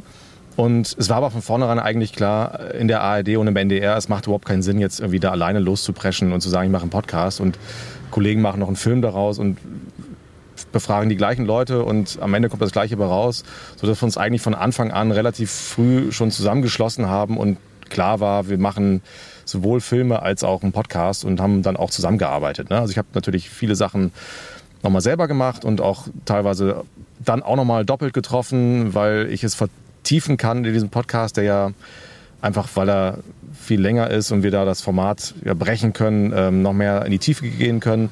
Aber es war schon von Anfang an eigentlich ein Zusammenspiel. Also ähm, die Idee entstand so im vergangenen Jahr, würde ich sagen. Ja, ich würde auch sagen, dass man, ich habe ja zuerst die, die Dokus geschaut und dann den Podcast gehört und ich, ich hatte die Befürchtung, dass ihr einfach nochmal das erzählt, was in der Doku vorkam. Aber es war gut, die Doku zuerst gesehen zu haben, weil du dann, du hattest halt so Bilder im Kopf zu diesen Interviews und dann, Mhm. wie du schon gerade meintest, hatte, hattest du halt die Zeit, noch tiefer auf Sachen einzugehen. Und das fand ich eigentlich mega gut, auch gerade was die Rolle der Presse angeht, wo ich irgendwie auch so ein, zwei Fragen zu hätte, wie du das so siehst. Ähm, von daher fand ich diese, diesen, ja, diesen Ablauf eigentlich mega interessant und äh, ja, voll bereichernd. Also ich meine, das ist ja die Generation, mit der wir groß geworden sind. Also ich habe angefangen, als Tour die Ulle gewonnen, als Ulle die Tour gewonnen hat, habe ich angefangen bei dem gleichen Trainer, wie er damals Radsport angefangen hat, im gleichen Verein. Mein zweiter Trainer war der gleiche Trainer. So, also irgendwie auch so viele Parallelen mit dem, mit dem Unterschied, dass er die Tour gewonnen hat und ich nicht. Und ich aber jetzt dafür auch kein Drogen- oder Alkoholproblem habe. Von daher bin ich auch ganz zufrieden, wie es gelaufen ist. Ähm, aber es sind so viele Sachen, die ich einfach nicht wusste. Und äh, auch die Sache, wie die ARD damals dazu gekommen ist, dieses Team zu sponsern, also was eigentlich auch der Hintergrund war, weshalb man das gemacht hat, wusste ich auch nicht. Ich habe mich das immer gefragt, aber dass es eigentlich so eine Panikreaktion war, auf der Grundlage, dass die öffentlich-rechtlichen, nee, Entschuldigung, die privaten Sender damals so sehr viel in die Formel 1 investiert haben. Ähm, also irgendwie echt mega viele interessante Fakten, die, glaube ich, auch einen besser verstehen lassen, warum so viele Dinge im Nachhinein so passiert sind, warum dann auf einmal auch die öffentlich-rechtlichen vielleicht so reagiert haben, wie sie reagiert haben. Weil ich würde es momentan immer noch kritisch sehen, wie man im Nachgang mit Ulrich umgegangen ist, mit dem Radsport. Also, dass man sich aus dem Radsport verabschiedet hat, habe ich, konnte ich nachvollziehen, aber wie sehr man dann zum 3 draufgehauen hat, ähm, fand ich manchmal ein bisschen überzogen. Mhm. Lag vielleicht aber auch daran, dass man zuvor zu eng dran war. Ich weiß es nicht. Hm. Ähm, ich würde da direkt nochmal so ins Thema einhaken und noch so eine Zusatzfrage stellen oder eine Zwischenfrage, die vielleicht fies ist, die du vielleicht auch nicht beantworten wirst. Aber ich habe die erste Folge vom Podcast gehört und habe dann die Doku geguckt. Mhm. Ich wusste dann bei Abschluss der Doku, dass der Podcast wesentlich ausführlicher ist und wesentlich. Eigentlich ist er in der Aussage auch klarer und viel differenzierter, was das Thema angeht. Und die Doku war mir tatsächlich selbst so ein wieder, eigentlich schon wieder fast ein bisschen zu oberflächlich und zu, weiß ich auch nicht, so ein bisschen so wie das, was, was vorher auch schon war, was vorher berichtet wurde. Wenn man aber den Podcast komplett hört, dann kriegt man auch wirklich mal viele Sichtweisen und Facetten des Themas, die einen selber nochmal hinterfragen lassen, so, okay, wie habe ich das eigentlich gesehen oder wie ist meine Meinung dazu? Teilst du diese Ansicht oder was sagst du dazu? Äh, kann ich gar nicht so. Also ich, ich, ich finde, dass sich das beides total bereichert gegenseitig. Also ähm, im Podcast können wir natürlich mehr in die Tiefe gehen. Ähm, da sind die Aussagen teilweise auch länger, was einfach am Format liegt. Und gleichzeitig hast du aber, also selbst wenn du den Podcast gehört hast, noch total die Bereicherung, die Filme zu sehen, weil du dann die Bilder dazu hast. Ne? Und ähm, also ich finde, wa- was jetzt auch bei euch schon rauskommt, ist es, das habe ich, ich habe überwältigend viel Feedback bekommen. Also wir kriegen ganz viele Rückmeldungen und ganz viele Leute schreiben mir das auch. Es lohnt sich definitiv beides zu gucken oder zu hören. Und ähm, das ist so schwierig, wenn man so involviert ist, das zu beurteilen, ehrlich gesagt. Aber so dass äh, die, die Rückmeldungen geben mir zumindest so das Gefühl, dass es sich auf jeden Fall lohnt, beides zu tun. Ja, auf jeden Fall. Also ich habe es ja auch erst im Podcast, weil den gab es zuerst und äh, dann die Doku gesehen. Ähm, ja, äh, wie du sagst, ne, die Bilder dann dazu nochmal zu sehen, einfach so, also als je, für jemanden, der das selber ja auch damals schon alles miterlebt hat, das war schon nochmal sehr, sehr schön. Ne? Ich meine, bei mir war es genauso wie bei Paul. Ich habe auch im 97 angefangen, dann äh, wirklich ernsthaft Rad zu fahren. Und äh, ja, man durchlebt das halt alles noch, noch mal so und aus einer Erwachsenenperspektive halt. Ne? Früher war man, also ich meine, ich Ja. war äh, zehn Jahre alt, als, als Ole da gewinnt. Ähm, und das dann alles noch mal so, ja, ich, mein, ich habe auch gemerkt, ich habe das dann nach dem Toursieg gar nicht mehr so intensiv verfolgt, so, wie ich es dann im Nachhinein mich mit dem Thema beschäftigen musste, weil ich eben auch dann als Radsportler öfter mal darauf angesprochen wurde ähm, und sehe das natürlich jetzt heute als erwachsener Mann so nochmal aus einer ganz anderen Perspektive. Ähm, ja, lohnt sich ja auf jeden Fall, ähm, beides zusammen nochmal oder hintereinander zu gucken oder zu hören. Ja. mit meinen zwei Kollegen hier gibt es halt auf jeden Fall auch nochmal, das habe ich ja auch so die letzten Jahre äh, wahrnehmen dürfen, nochmal eine ganz andere Sichtweise auf das Thema, die eigentlich auch keiner so richtig mitkriegt. Aber da kriege ich halt öfters mal, oder habe ich eigentlich früher noch viel mehr mitbekommen, was man als wirklich junger deutscher Fahrer, im Podcast geht es ja dann auch so ein bisschen um Greipel und Kittel, die sehr erfolgreich waren, aber als Fahrer, der jetzt vielleicht nicht jedes zweite Rennen gewinnt, wie schwer es dann war, im, als Deutscher im internationalen Radsport Profi zu sein und zu werden. Äh, die beiden haben auf jeden Fall auf die Doping-Problematik nochmal eine ganz andere, sehr harte Sicht. Ja, das fand ich auch total, war mir total wichtig, so die Perspektive von heute reinzunehmen. Ähm, und also mir ging es wirklich, glaube ich, ähm, wie, wie ganz vielen. Also ich habe das ja im Podcast auch erzählt, dass ich mich äh, wirklich abgewandt habe. Also 2006, ich hatte echt die Nase voll und habe gesagt, Leute, jetzt reicht jetzt, lass mich nicht verarschen. Und war dann ja erstmal ein paar Jahre auch raus. Also genau in den Jahren, als dann, ähm, wovon von denen Kittel und, und Greipel dann auch erzählt haben, dass sie da äh, mit Bier bespritzt worden sind oder den Kredit fürs Haus nicht bekommen haben. Das war tatsächlich so eine Zeit, wo ich auch mich überhaupt nicht dafür interessiert habe, weil ich genau so reagiert habe, wie glaube ich ganz viele. Ähm, ich war einfach so enttäuscht und ähm, hatte erstmal genug. Und das ist halt total bitter für diese Generation, die da so rangewachsen ist, dass sie eben dieses Zeitfenster so erwischt hat. Aber warst du enttäuscht von aus dem Inneren heraus oder weil dir es auch so transportiert wurde von den Medien, dass man enttäuscht sein muss? Nee, ich war schon enttäuscht, wirklich. Also, ja, wahrscheinlich war es eine Mischung aus allem. Ne? Also, äh, das, bis dahin habe ich, ich weiß ehrlich gesagt gar nicht mehr, das war so die Zeit nach meinem Abi. Ich habe jetzt 2005 jetzt aber ich auch nicht mehr jetzt jeden Tag vom Fernseher gehangen. Ne? Aber ähm, das war schon, ich war schon persönlich, persönlich beleidigt und enttäuscht. Mhm. So, dass, dass, dass Jan Ulrich tatsächlich zu den Schlechten gehörte. So. Also da ging es mir, glaube ich, wie ganz vielen. Da habe ich mich wirklich abgewandt und wollte auch erstmal nichts mehr hören davon. So. Ja, ich meine, das ist halt die Zeit, also ich glaube, ich bin ja älter oder ja früher als Andi Profi geworden. Also 2009, ich habe das halt da halt voll gemerkt und ich habe jetzt bin noch nicht an dem Punkt in dem Podcast, wo äh, Kittel und Kreipel vorkommen. Von daher halt so persönliche Erfahrungen zu dem Zeitpunkt waren auf jeden Fall echt auch sehr unangenehm und äh, es war echt krass, weil ich habe mir jetzt auch so mit ein paar Leuten unterhalten, die so ein oder zwei Generationen davor Profis waren, ähm, ne, die, wo es um die Frage ging, war es gut, dass Jan Ulrich die Tour gewonnen hat? Was hat er uns gegeben und was nicht? Ich weiß nicht, wer das war, vor kurzem, gesagt hat, ein deutscher Profi, ehemaliger. Ähm, der Toursieg von Jan Ulrich war nicht gut für, für den Radsport Deutschland. Ich weiß nicht, war das Toni Martin? Vielleicht sage ich auch was Falsches. Aber ich hatte dann irgendwie so eine Aussage im Kopf. Ja, Maximilian Schachmann hat sich jetzt, jetzt vor anderthalb Wochen, glaube ich, dazu geäußert. So sagte, dass es dass sie natürlich darunter gelitten haben. So, ne? Also ich glaube jetzt, er meinte gar nicht den Toursieg an sich, sondern einfach die, die Entwicklung, die der Radsport Mhm. dann genommen hat, dass eben diese Generation ja eigentlich ständig mit so einem Generalverdacht unterwegs ist. Also Ja.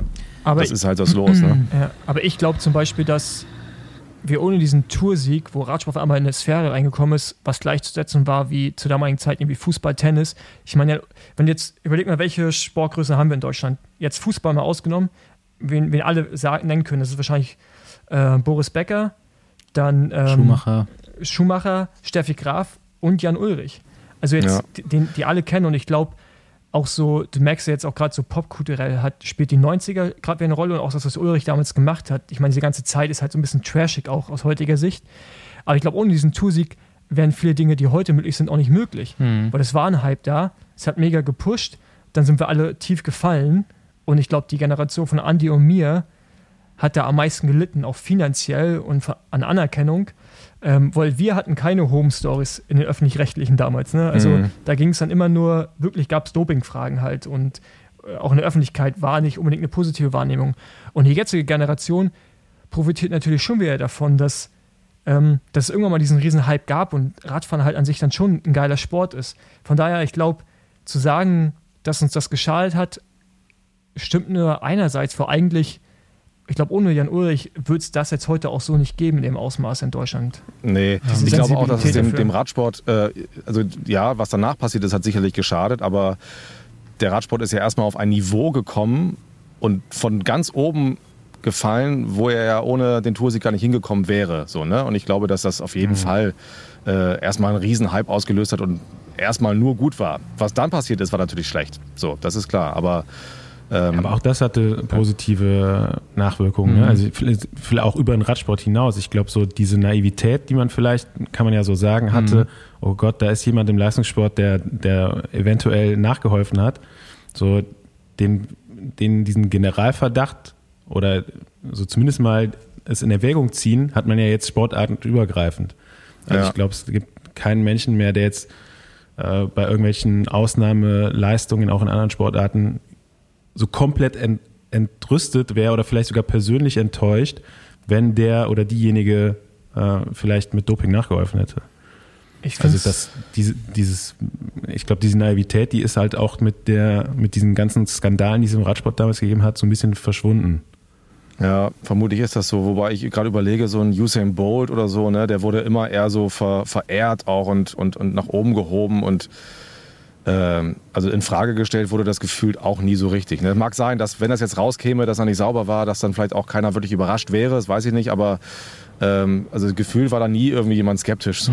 Ähm, das ist halt der Unterschied. ich glaube, dass wir alle bis zu einem gewissen Punkt auch dann blind werden. Ne? Also was so sportlichen Ja. Erfolg, ich meine, wir äh, brauchst du jetzt nur Fußball nehmen. Also mir braucht jetzt niemand erzählen, dass der Fußball sauber ist. Da geht es um Millionen und Aber wir alle wollen es, wir, wir alle wollen es, wir alle wollen es aber glauben, dass in gewissen Sportarten oder bei so Erfolgen halt Doping dann zum Teil keine Rolle spielt. Natürlich ist es nicht so flächendeckend, oder ich hoffe es, wie es damals mal im Radsport war, in den Ende der 90er, Anfang der 2000er.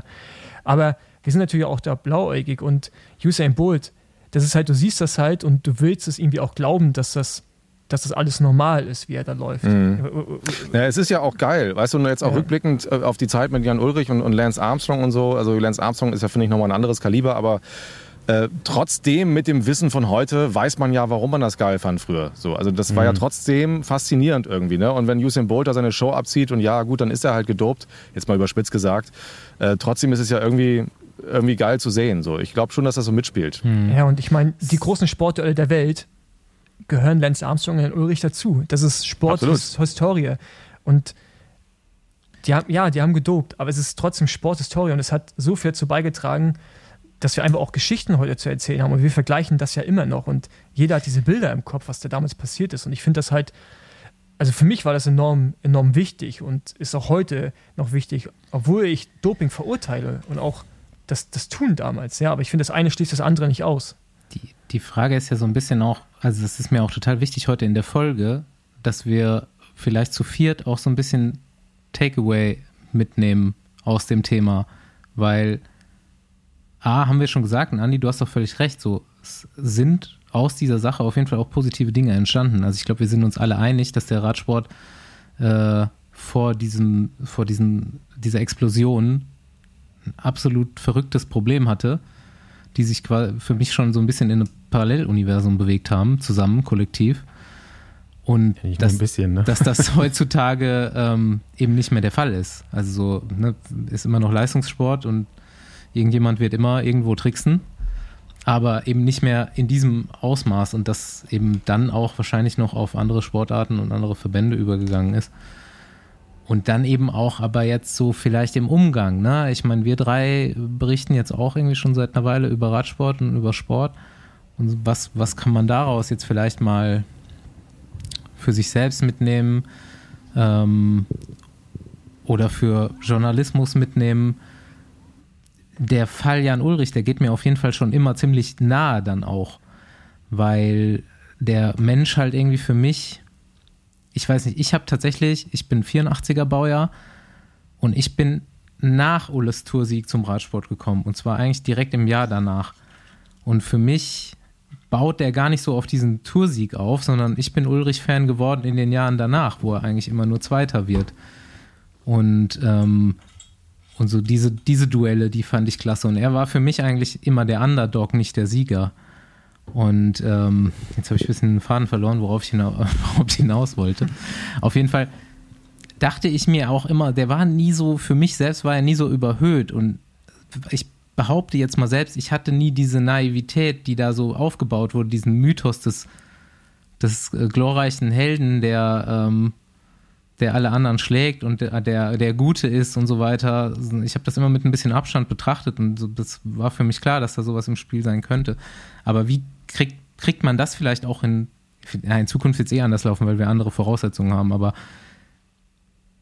wie kriegt man eine Berichterstattung hin, eine positive Berichterstattung, ohne dann direkt so wieder völlig drüber rauszugehen und oder ohne auch dauernd über, über Doping zu reden. ne? Das ist super schwierig für mich.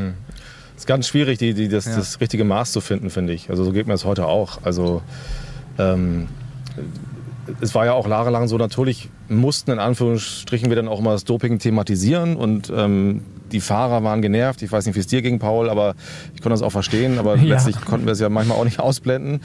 Ähm, und gleichzeitig haben wir jetzt ja auch wieder Leistungen, die wir sehen, wo man natürlich auch zumindest skeptisch werden könnte. Ne? Und das ist trotzdem aber ja schwierig, das, das richtige Maß zu finden. Weil einerseits ist das irgendwie, muss man es würdigen und, und sagen, krass, was die da machen und so. Und gleichzeitig darf man aber immer mit der Erfahrung von früher auch nicht, nicht naiv daran gehen. So. Das ist aber ganz schwierig, finde ich, da die Mitte zu treffen. Aber Mhm. kann es sein, dass es im Radsport, dass man im Radsport eher skeptischer wird als in anderen Sportarten, die nicht so bel- vorbelastet sind?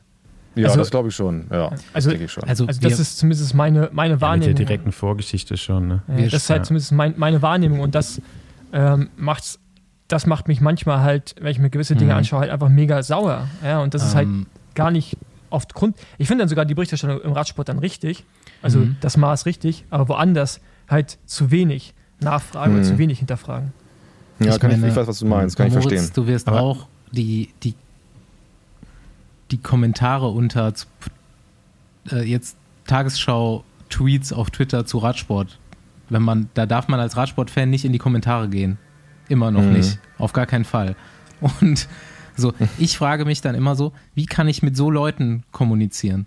Wie, wie Ja, kann ich Leute, die so, und das ist ja dann, das Thema hatten wir eben schon, ich finde, das ist dann wirklich, wirklich so eine persönliche Beleidigung, die vielleicht sich damals so von der von dem Hype so haben catchen lassen und im Nachhinein dann so persönlich enttäuscht sind, dass sie jetzt halt so eine Wut entwickelt haben da, darüber und dann das so abblocken, dass sie gar nichts mehr davon, dass es so abgestempelt ist, dass sie da auch nicht mehr erreichbar sind. Aber wie kann ich mit so Leuten kommunizieren? Und da frage ich mich, warum hat es in Deutschland nie so detaillierte Gespräche darüber gegeben?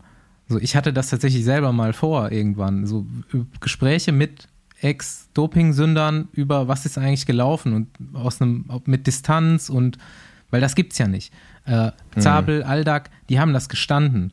Aber es gibt definitiv keine Gespräche darüber, was haben sie gemacht, was haben sie gefühlt, was ist passiert ähm, im Detail. Und so ein Buch wie das Buch von Tyler Hamilton oder David Miller oder die wirklich auspacken und klein, klein erzählen, was ist passiert, wie, wie ist das gelaufen, das gibt es in Deutschland nicht. Und das erreicht auch die, die Masse nicht. Und ich denke immer, so ein sehr, sehr offener Umgang würde vielleicht auch helfen, aber man muss sich da Sachen anhören, die halt unangenehm sind. Ja, aber ich, da frage ich mich auch, was, wie viele Leute wollen jetzt wirklich noch im Detail wissen, was damals passiert ist, so, ne? Also die, die äh, sich abgeneigt haben, die, die fängst du damit eh nicht mehr ein, Mhm. glaube ich. Und alle anderen, würde ich jetzt mal vermuten, können es auch schon gesund einschätzen, so. Oder? Ja, ich finde, ich glaube auch, dass es so ein bisschen äh, aus der Zeit geraten ist, so der genauso wie ein Geständnis von Ulle jetzt auch Mhm. irgendwie keinem mehr weiterhelfen würde. Ähm, ich fand jetzt nochmal die Frage, die du gestellt hast, ja, okay, wie kann man das machen, ohne zu kritisch zu werden? Ich meine, ist ja auch angemessen, dass Journalisten das kritisch hinterfragen. Mhm. Aber auf der anderen Seite, äh, das hat man ja auch in anderen Sportarten, außer im Radsport, dass so erfolgreiche deutsche Sportler so auf so einen Helden, ich meine, der Podcast heißt auch Held auf Zeit, ne, auf so eine Heldenebene Mhm. gehievt werden. Und dann natürlich ist der Fall auch immer so groß. Ne? Ich finde, da sollte man auch vielleicht so ein bisschen ja, bewusst damit umgehen, was man tatsächlich da mit den Persönlichkeiten macht, ne? die auf so hohe Stufen zu stellen, äh, so, zu vergöttern und dann Ja, im, gucken- nächsten Moment gucken, wie stark äh, tritt man das Podest weg ne? und dann äh, Das ist Ja. ja, bei Ole ja. dann definitiv der Fall, dass er einfach wahrscheinlich nicht keine stark genug Persönlichkeit ist, damit umgehen zu können. Und Ja, das, und das Interessante ja. ist, er sagt das ja selber, ne? Mhm. Er sagt das ja selber, nachdem er die Tour gewonnen hat in Interviews im Fernsehen, dass er jetzt äh, zelebrieren oder heben mich alle noch hoch und wenn ich nächstes Jahr nicht mehr performe, dann bin ich wieder ganz schnell unten. Und das ist halt, wie er es eigentlich selber schon vorausgesehen hat, was mit ihm in Zukunft passieren wird. Ne? Und natürlich in seinem Fall muss man auch sagen, großes Zutun ist, ne? mit dem, wie er sich dann halt verhalten hat, nicht, ges- nicht gestanden oder halt zu wenig gesagt, ähm, was dazu geführt hat, dass man ihn natürlich auch richtig hat fallen lassen. Aber ich weiß nicht, ob du das in, wie du das in anderen Ländern so wahrnimmst. Ist das so, auch so ein richtiges deutsches Ding, dieses nach Ja. oben pushen und dann so krass fallen lassen? Ähm, den Eindruck habe ich schon manchmal, wenn man äh, sich anguckt, welche, welche internationalen Stars wir haben oder hatten. Ne? Also Boris Becker ist, ich weiß gar nicht warum, was der gemacht hat, dass der äh, den, den Stand hat, den er jetzt hat. Äh, Franz Beckenbauer unbestritten mit riesen Verdiensten, sag mal für ein ganzes Land, ähm, wird jetzt verachtet, weil er das Sommermärchen nach Deutschland geholt hat und vielleicht, ich will das gar nicht, gar nicht abtun ne, und kleinreden, ähm, vielleicht floss da ein bisschen Bestechungsgeld so. Ähm, ich kann mir kaum vorstellen, dass es in anderen Ländern dann so, so krass gelaufen wäre wie jetzt in, in Deutschland. Also ich kann mir schon vorstellen, dass das auch ein deutsches Problem ist. Und ich habe äh, vorhin erwähnt, dass ich 2012 das erste Mal bei der Tour war und ähm, davor ja wirklich jahrelang mich mit dem Radsport und der Tour nicht beschäftigt habe. Und ich war mega geflasht, als ich da zum Start nach Lüttich kam, weil ich überhaupt nicht mir vorstellen konnte, wie fett diese Tour noch ist. Das habe ich in Deutschland überhaupt nicht mitbekommen. Und ähm, das ist halt, also klar muss man auch sagen, Radsport ist in Belgien, Holland, Frankreich natürlich ein Nationalsport und die gehen da nicht hin, weil ihre Leute erfolgreich sind, sondern weil sie halt zum Radsport gehen. Das ist einfach ein fettes Ding. Und trotzdem war ich mega überrascht, wie groß das da noch ist, trotz der dunklen Vergangenheit. Und das wäre halt in Deutschland nicht möglich, glaube ich. Weil wir Deutschen anders ticken. Wir brauchen solche Helden. Wir brauchen jemanden, also auch die Tour. Das Interesse ist jetzt ja wieder gut und hat sich erholt. Aber äh, ich bin mir sicher, wenn es mal irgendwann einen gäbe, der da mitfährt um, um den Gesamtsieg, wären wieder Millionen vom Fernseher. Weil das brauchen wir Deutschen. Deswegen gucken wir seit Jahren Biathlon, weil die Deutschen da erfolgreich sind. Gemeinsam mit, überspitzt gesagt, zwei, drei anderen Nationen noch. Das funktioniert halt bei uns, glaube ich, nur so. Ja, und da kommen wir mal kurz zu meiner Eingangsfrage. In welcher Verantwortung siehst du da die Presse, um so etwas in eine richtige Bahn oder im richtigen Rahmen zu halten und vielleicht auch Leuten Zeit zu geben, ähm, sich zu Ja. entwickeln, persönlich auch? Ja, ich, ich weiß nicht, ob es jetzt ähm, eine zwingende Aufgabe der Medien wäre, pauschal gesagt, der Medien, ähm, Euphorie zu bremsen. Natürlich äh, sorgt sie aber auch nicht dafür, dass sie, dass sie kleiner wird und nutzt das natürlich auch, weil ich glaube, das, aber das ist auch normal, oder? Wenn, ähm, das finde ich, hat Hajo Seppelt auch echt gut, gut beschrieben in dem Podcast und in dem Film. Natürlich haben dann auch ganz viele Leute ein Interesse daran, dass das was groß wird. Und auf der anderen Seite natürlich auch kein Interesse daran, dass irgendwie Machenschaften auffliegen. Ne? Das ist dann so eine Win-Win-Situation und eine, eine gegenseitige Abhängigkeit. Ähm, ich will das jetzt gar nicht vermischen. Aber ich glaube nicht, dass die, die Medien da die Verantwortung haben, äh, den Ball flach zu halten. Aber ich stimme schon zu, dass man natürlich dann schon auch ein bisschen aufpassen muss. Also Jan Ulrich war einfach vielleicht dann überfordert mit dem Status, den er hatte. So, ähm, aber ich würde nicht ausschließen, dass es bei dem nächsten Star nicht genauso laufen würde wieder. Ja, ich meine, man muss ja auch sagen, der, dass da äh, Ulle nicht nur von den Medien ausgeschlachtet worden ist, sondern ich glaube auch so ein bisschen vom Umfeld. Also ich kann mich daran erinnern, einen, ich glaube, es war eher aber in dem Film, äh, als es darum ging, dass, dass auf einmal 40 Presse, nee, nicht Pressetermine, sondern Tage. Sponsorentermine im Jahr angesetzt worden sind, wo man denkt, ja, okay, wo hat ein Radprofi bitte noch 40 Tage im Jahr Zeit? Ähm, ich meine, die Zeit mit Freunden und Familien ist so begrenzt durch Trainingslager, Renneinsätze, Reisen, Reisen und so weiter. Ähm, da jemanden noch 40 Termine zuzumuten, ist ja schon, Ja, also muss man ja sagen, fahrlässig. Ne? Management, also, ist ja. unglaublich. Frage ich mich eh, auch so die, die Fernsehshows, die er gemacht hat, auf die Fragen, die er da bekommen hat, hätte man ihn ja auch mal briefen können, oder? Also. Also jetzt von, von seinen Beratern meinst ja, du, dass scheint die ja gar nichts ja, passiert klar. zu sein. Nee, das war natürlich, also dieser Auftritt 2007 da bei Beckmann war natürlich, äh, da fragst du dich wirklich, wer hat dich da hingeschickt, hingelassen Ja. und nicht vorbereitet. Ähm, ich, ich will aber dann noch mal kurz zu sagen, ich glaube aber auch, und das ist so das, das, das Schwierige, die Balance zu finden, ich glaube, dass er das ja auf der einen Seite auch genossen hat, Held zu sein. Also ich glaube, dass ihm das ja wirklich auch am Ende wirklich die Schuhe ausgezogen hat, dass er von jetzt auf gleich einfach nicht mehr gemocht wurde. Ähm, das war, glaube ich, für ihn schwierig, damit umzugehen, aber gleichzeitig brauchte er das auch. Ja, das ist ja So das, mein was, Eindruck jetzt. ist das, was sein erster Trainer, der Peter Sager, ja auch sagt, dass Jan sehr wahrscheinlich daran gebrochen ist, dass er auf einmal nicht mehr so geliebt wurde, ne? Oder dass Ja. halt auf ihn so eingetroschen wurde. Ähm, da habe ich nur kurz, also das ist einfach nur eine persönliche Einschätzung deinerseits. Ähm, es soll auch gar kein Medienbashing sein, aber die Zeit quasi nach dem, was 2006 passiert ist, bis hin zu diesem Punkt, wo jetzt die Öffentlich-Rechtlichen zum Beispiel auch wieder eingestiegen sind mit einer breiteren Berichterstattung, die Zeit dazwischen, wie siehst du die jetzt im Nachgang? Siehst du das kritisch, wie da mit dem Radsport umgegangen wurde? Also, dass es einfach prozentual zu viel Fokus so rein auf der Vergangenheit lag, auf dem Doping. Und das ist ja die Zeit, wo ich Profi geworden bin, wo ich dann irgendwann auch die Tour gefahren bin. Ähm, und so größere Rennen, Andi ja genauso. Ähm, wo wir zum Teil einfach geghostet wurden. Ne? Also, wir haben nicht stattgefunden. Ja? Und Ja.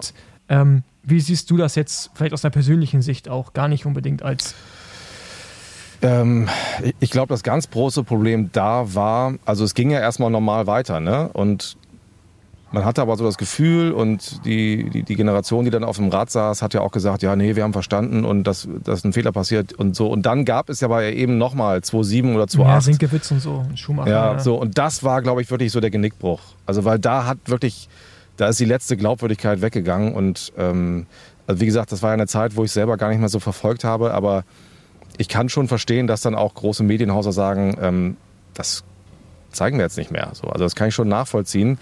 Äh, ob das gerechtfertigt ist, will ich gar nicht beurteilen. Aber ich, ich will nur sagen, dass ich die Haltung durchaus nachvollziehen kann, ja. Weil das war, glaube ich, dann wirklich so der Rest. Also, wem sollst du jetzt noch glauben? Was kannst du noch glauben, ne? Mhm.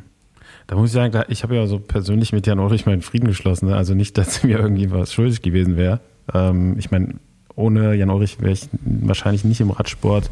Also meine Eltern waren schon im Radsport. Äh, der Weg war jetzt auch nicht weit für mich, aber ich glaube nicht, dass ich ohne Jan Ulrich tatsächlich selber äh, auch den Weg gegangen wäre. Ähm, und ich meine, ich glaube, der hat jetzt auch genug Buße äh, auf eine gewisse Art und Weise dafür getan. Ähm, aber so die Leute, die es dann halt danach noch so auf die Spitze getrieben haben, aber wirklich bis zum, bis zum letzten, wo es nicht mehr geht, so, also da habe ich schon noch meine Differenzen mit, ähm, weil da ja auch zum Teil immer noch keine Einsicht da ist, ne? Also äh, der, der genannte Patrick Sinkewitz, glaube ich, äh, Hm. ist lebenslang gesperrt, hat es ja dann immer noch weiter versucht.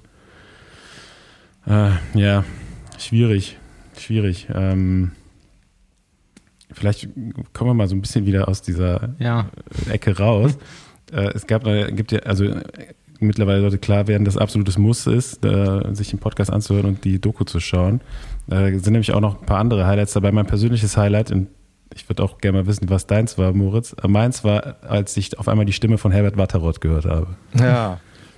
Das war für mich so der, wirklich der absolute Gänsehautmoment, so, wo ich dachte so, okay, krass, wie viele Stunden hat man vom Fernsehen verbracht äh, mit der Stimme von Herbert Watteroth? Ja, das war auch, ähm, also genau den Effekt wollte ich auch erreichen. Und ich muss aber auch sagen, dass mir die zweite Folge, also die 97er Folge, auch am meisten Spaß gemacht hat. Weil das war wirklich einfach nochmal, also auch völlig unkritisch rangehen. Ich sag's vorne einmal, wir wissen heute, wie es gelaufen ist, wahrscheinlich. Ist ja gar nicht erwiesen, aber es ist ja ähm, naheliegend. Mit dem Wissen von damals war es einfach geil und äh, wie viele Stunden ich auch mir dieses Fernsehmaterial ange angeguckt habe und, und dann Andorra und auch Jürgen Emich übrigens, ne? also bei allen Verfehlungen. Äh, Hammer Reporter. Also das, ich finde, man kriegt beim zweiten Wort schon Gänsehaut, wenn der anfängt zu erzählen, ähm, wie Ulrich da äh, Jagd aufs gelbe Trikot nimmt. Und Herbert Watteroth, ähm, ja, war, war mega. Ich kannte ihn vorher nicht. Ähm, er hat sich gefreut, dass ich ihn letztes Jahr einmal in der, im Fernsehen erwähnt hatte, weil er uns da als, als Radsportlexikon ausgeholfen hat bei einer Zuschauerfrage.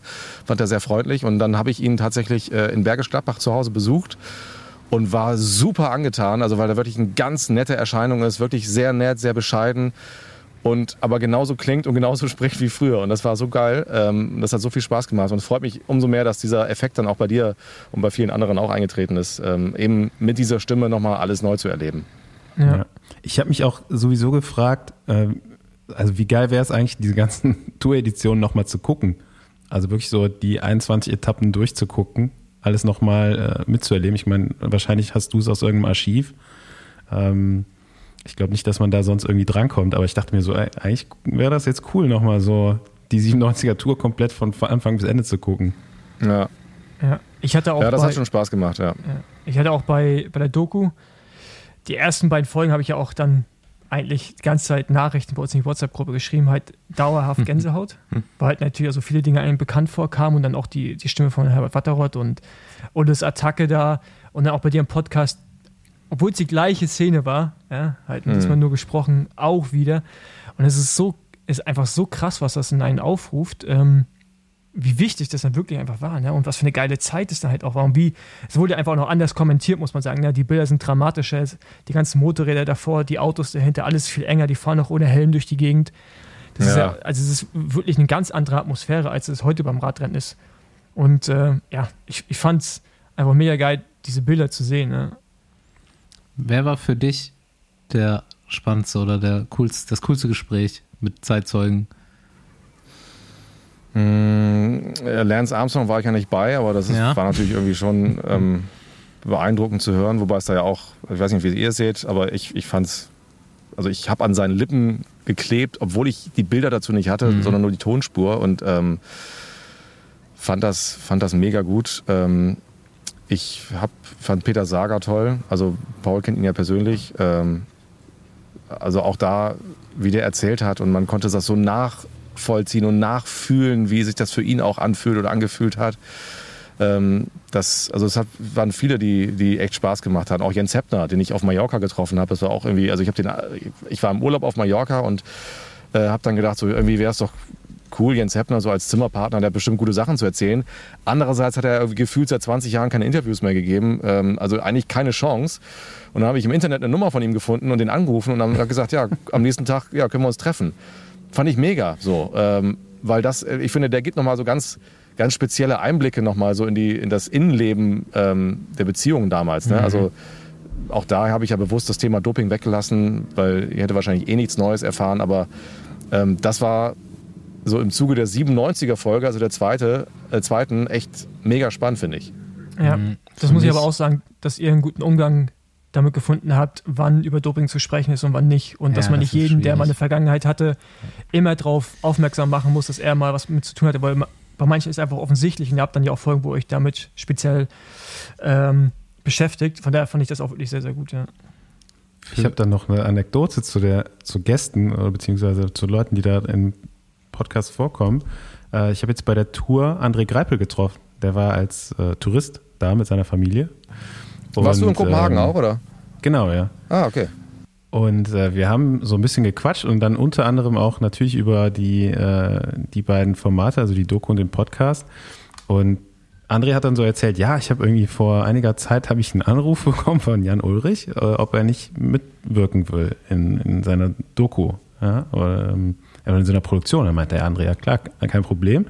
Alles klar, dann meldet sich jemand bei dir und äh, dann hat sich halt auch jemand gemeldet, aber es war dann eben, ich glaube, es warst du oder Ich war's, ja. irgendjemand aus dem Produktionsteam. Ähm, die kam dann auch zu, zu André nach Hause und er dachte natürlich, okay, das ist jetzt die Sache, die mit Jan Ulrich geplant ist, wirklich. Und äh, gab es so einen kurzen Moment der Verwirrung. Und äh, ja, jetzt ist er in, vielleicht in beiden Sachen zu sehen oder zu hören. Ich weiß, ich weiß auch nicht mehr über die, äh, die Geschichte mit Jan Ulrich.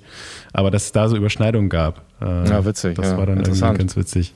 Ja, ey, für mich persönlich nochmal irgendwie erhellend oder ähm, auf jeden Fall eine Feststellung. Rolf Aldag, glaube ich, für mich klügst, klügste, reflektierteste Person im, im Radsport im Moment. Also alles, was Rolf Aldag gesagt hat, mit mega viel Distanz und super überlegt und richtig, meiner Meinung nach. Ja. Und, und sehr anschaulich so, ne? Also ich fand das auch stark, dass Ja. er, ähm, das war ein ganz wichtiger Aspekt, einfach, also diese, diese Formulierung ist mir so hängen geblieben, irgendwie, Jan Ulrich hatte wahrscheinlich die Beine, um die, zehn, die Tour weiß nicht, zehnmal zu gewinnen, aber er war einfach im Kopf nicht so weit und das muss man halt auch akzeptieren, ne? Ja. Fand ich einen ganz Mhm. wichtigen, ganz wichtigen Aspekt. Ja. Ja, den Vergleich, den er mit Udo Bölz dann hatte, war wirklich sehr, Genau. sehr gut. Das hat Genau. äh, sehr gut Ja, und dieses äh, Akzeptieren, bildlich genau, das fand ich nämlich auch Ja. super wichtig. So, der Mensch ist so, Ja. wie er ist und der kriegt, kriegt, das Ja. nicht, kriegt das nicht geändert. Und auch wenn alle Zuschauer und alle Medien und alle Fans das gern anders hätten, hätte man es irgendwann früher irgendwie akzeptieren müssen. Nicht jedes Frühjahr wieder auf ihn draufschlagen. So, ne? Das irgendwie Ja. ist das.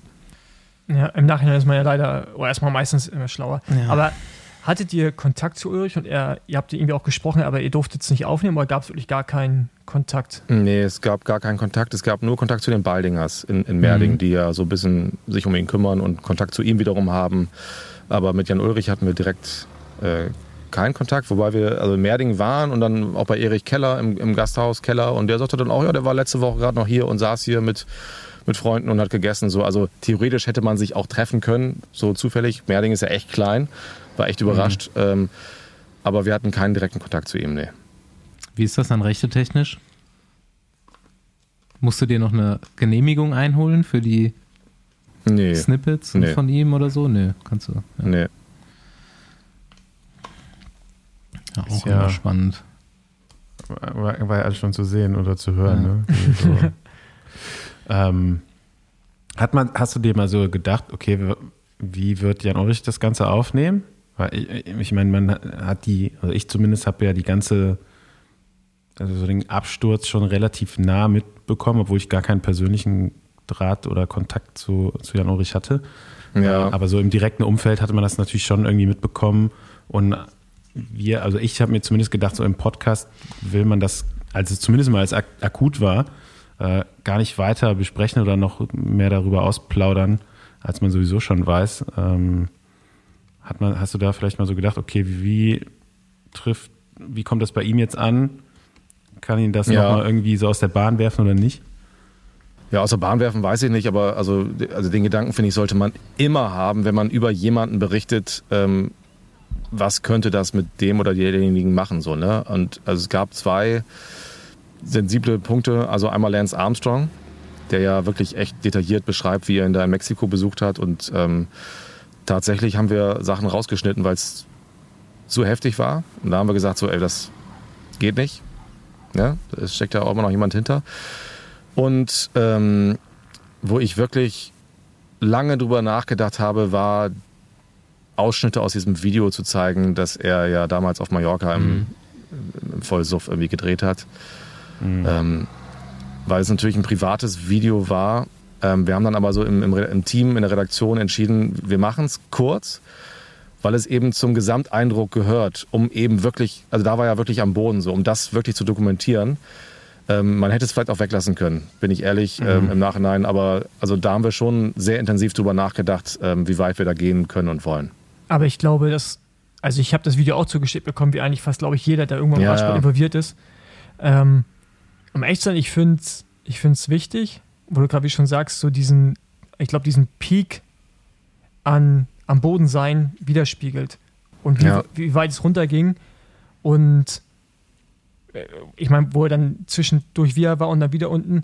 Aber ich fand es eigentlich schon, schon wichtig, das irgendwie drinne zu haben, weil das irgendwie schon auch zeigt, ne, wie weit es dann letztendlich auch runtergehen kann, dass man vielleicht auch, also ich, ich glaube, das hat, zieht was mit sich. Ne? Also daraus haben, glaube ich, Leute auch wieder gelernt im Umgang mit irgendwas. Also weißt du, das ist Ja. ja, also ich habe zumindest was dabei rausgenommen. Und ich hoffe, andere Leute, die auch in seiner Umgebung sind, auch. Und deswegen, weiß ich nicht, ich glaube, ich finde es eigentlich ganz gut, dass es drin war. Ja, zumal es sind jetzt es sind insgesamt 30 Sekunden von, Ja. ich glaube, sechs Stunden oder so. Ne? Also Ja, das ja. ist ja wirklich winzig kleiner Teil. Und der Gesamteindruck ist ja ein anderer. Also äh, wenn ja. man jetzt nur die erste Folge machen würde, reißerisch 20 Minuten und dann ist es drin, würde man sagen, okay, das ist jetzt ein bisschen billig. Ähm, aber so für den Gesamteindruck, glaube ich, ist es wichtig und ist ja wirklich nur sehr, sehr kurz. Und es war in den News, Ja. also es war, es war einfach eine Schlagzeile. Es, am Ende wussten es ja, eh Ja. alle. Ne? Also ich meine, von daher, das war einfach auch sein Werdegang, muss man sagen. Leider. Ja. Aber das war tatsächlich, also um die Frage nochmal abschließend zu beantworten, ähm, also der Gedanke an ihn selbst hat schon immer eine Rolle gespielt, auch, ne? Mit was, was löst das vielleicht jetzt aus? Ähm, also da waren wir schon, sind wir schon sehr vorsichtig umgegangen. Ja, ich, also mein, ich würde schon sagen, so es stellt ihn ja noch mal so gut dar. Ne? Also auch alles nachvollziehbar, noch irgendwo menschlich so. Ähm, wie das alles da, also man kann, man kann sich ja wirklich auch gut in ihn hineinversetzen. Ich weiß nicht, wie es mit jemandem geht, der vielleicht nicht irgendwie so im Leistungssport mal gewesen ist. Aber äh, ich finde ja schon so, okay, krass, also was der da alles mitmachen musste oder mit durchlebt hat, da fühlt man ja schon so mit, ne? Also Ja, ja, klar. Und also beeindruckend fand ich auch, also es gab bis auf Peter Becker, der dann ähm, ein bisschen beleidigt wirkte nach dieser Sydney-Nummer 2000, wirklich niemanden, der irgendwas Schlechtes über ihn gesagt hat. So, also es war, also das Schlechteste in Anführungsstrichen war immer, er war eigentlich zu gutmütig und ähm, zu leicht beeinflussend, was ja jetzt ja erstmal keine schlechten Eigenschaften sind per se so, ne? Aber das war wirklich so das, das Negativste, was man über ihn gehört hat. Ähm, also durch die Bank immer super Typ, mega nett, bescheiden und das ist, glaube ich, auch rübergekommen so. Ja, ich denke, vielleicht ist auch ein Teil der Faszination Jan Ulrich für komplett Deutschland, dachte ich mir so beim Hören, dass das ja noch so menschlich ist und dazu gehören halt dann auch diese Verfehlungen. So, Jan Ulrich halt dann immer mal einen zu viel gesoffen, bisschen zu dick gewesen, lieber Eis essen gegangen als trainieren. Klar wollten alle, dass er die Tour gewinnt, aber irgendwie war er dann doch auch wieder einer von allen. So, vielleicht gehört das Ja. auch irgendwie zusammen.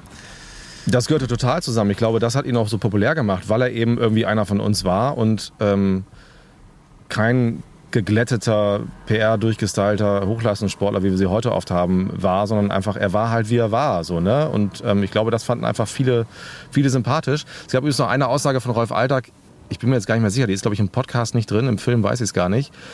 Ähm, das fand ich aber eigentlich ganz spannend auch. Er sagte, man hat ihn einfach auch keine Fehler machen lassen. Also er hat dann so erzählt, ja, wir waren dann natürlich damals bei jeder Pressekonferenz dabei. Wir wussten selber nicht warum, weil von uns wollte keiner was. Es ging alles immer nur um Jan.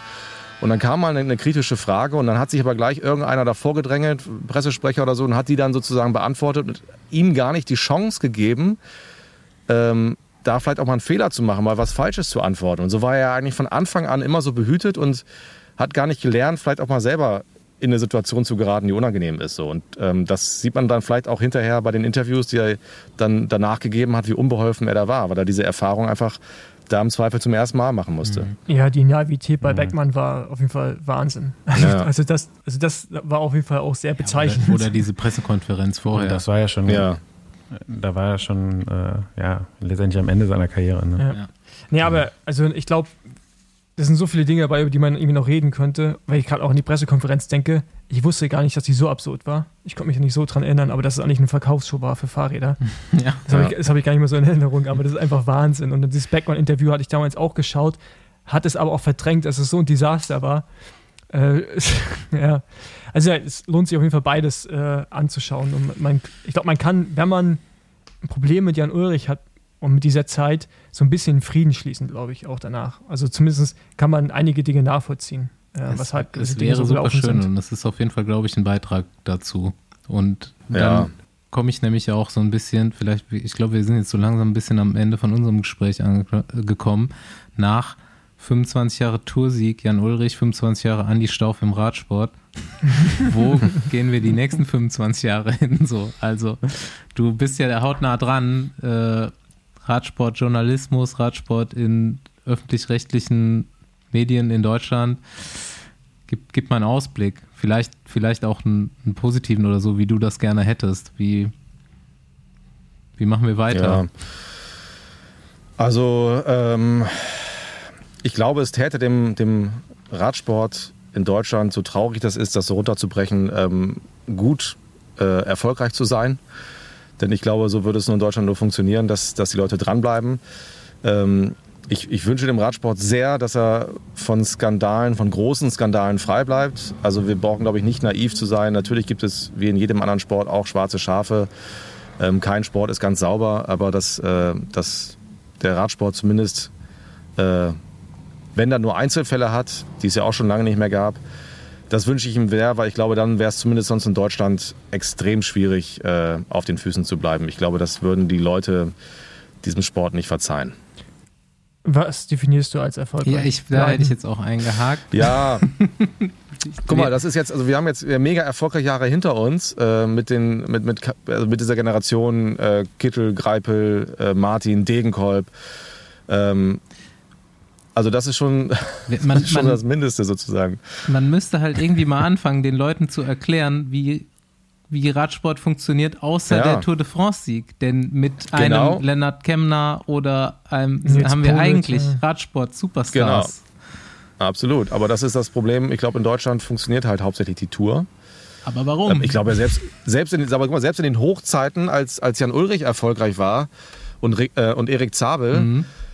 Klar, man hat dann schon mitbekommen, dass Erik Zabel Mailand Sanremo gewonnen hat und, und Ulrich dann die Vuelta 99, aber gefühlt war damals doch alles schon nur auf Tour ausgerichtet, oder? Also, Ja, ich- Aber- und, also so gut wie damals wird es halt nie wieder. Und deswegen ist es, glaube ich, utopisch zu glauben, dass, Ich- dass die breite Öffentlichkeit sich auch für die Frühjahrsklassiker interessieren Ich wird. meine, ich kann natürlich niemandem, ich will auch niemandem irgendwas vorschreiben, aber wenn man Artikel lesen würde in allgemeinen Pressen über Etappensiege der Tour und diese Artikel würden halt das irgendwie so beleuchten, dass das wirklich toll ist gerade so aus dem internationalen Blickwinkel, dass gerade Mhm. ein, jetzt nur mal so als Beispiel, gerade ein Lennart Kemmler oder wer auch immer eine Tour-Etappe gewonnen hat oder eine Giro-Etappe gewonnen hat, äh, dass halt ein bisschen Awareness kommen würde, aber das, es geht halt komplett unter. Oder es wird eher, das hatten wir ja in letzter Zeit so ein bisschen, dass da so ein paar ja, kleine, runtergebrochene Artikel eben in den großen Zeitschriften eigentlich immer einen negativen Ton hatten. Wenn ein Sam Bennett Frankfurt gewonnen hat, stand da äh, ihre verdirbt deutsche Party in Frankfurt. Oder äh, Mhm. solche Kemner verliert rosa Trikot, äh, Traum vom rosa Trikot geplatzt. so, ne? Beim Giro, ja. Ja. und Da sehe ich halt schon so ein bisschen, also da ärgere ich mich einfach. Und irg Ja. irgendwie finde ich auch zu Recht, weil das einfach auch falsche Berichterstattung dann ist. Ne? Aber da kann ich jetzt natürlich, Ja. ähm, ich bitte um Verständnis, wenig zu sagen, weil es Ja. ja auch schwierig ist, das zu verallgemeinern. So, ne? Ja, klar. Ich habe noch äh, mir eine Sache im äh, Podcast gemerkt, da muss ich ein bisschen schmunzeln. Ich wollte mal nachhören, wie das gemeint war. Äh, Ich glaube, du sagst, ja, Jan Ulrich hat heute noch Fans, die glauben, dass er sauber war. War das so eine kleine Anspielung an hier die Twitter-Bubble, die äh, die Ulle, Ulle ist sauber Kampagne fährt? Äh, nee, nee, nee, das war da keine Anspielung drauf. Ehrlich gesagt erinnere ich mich an die Stelle jetzt gar nicht. Ähm, ich glaube, es war eher so gemeint, dass er das und ja, ich kann es dir gar nicht mehr genau sagen, dass, dass, dass er sozusagen äh, unterschätzt hat, wie groß der Anteil derer ist, die's, die ihm eben Ja. äh, dann nicht mehr zu ihm halten, so glaube ich, ne?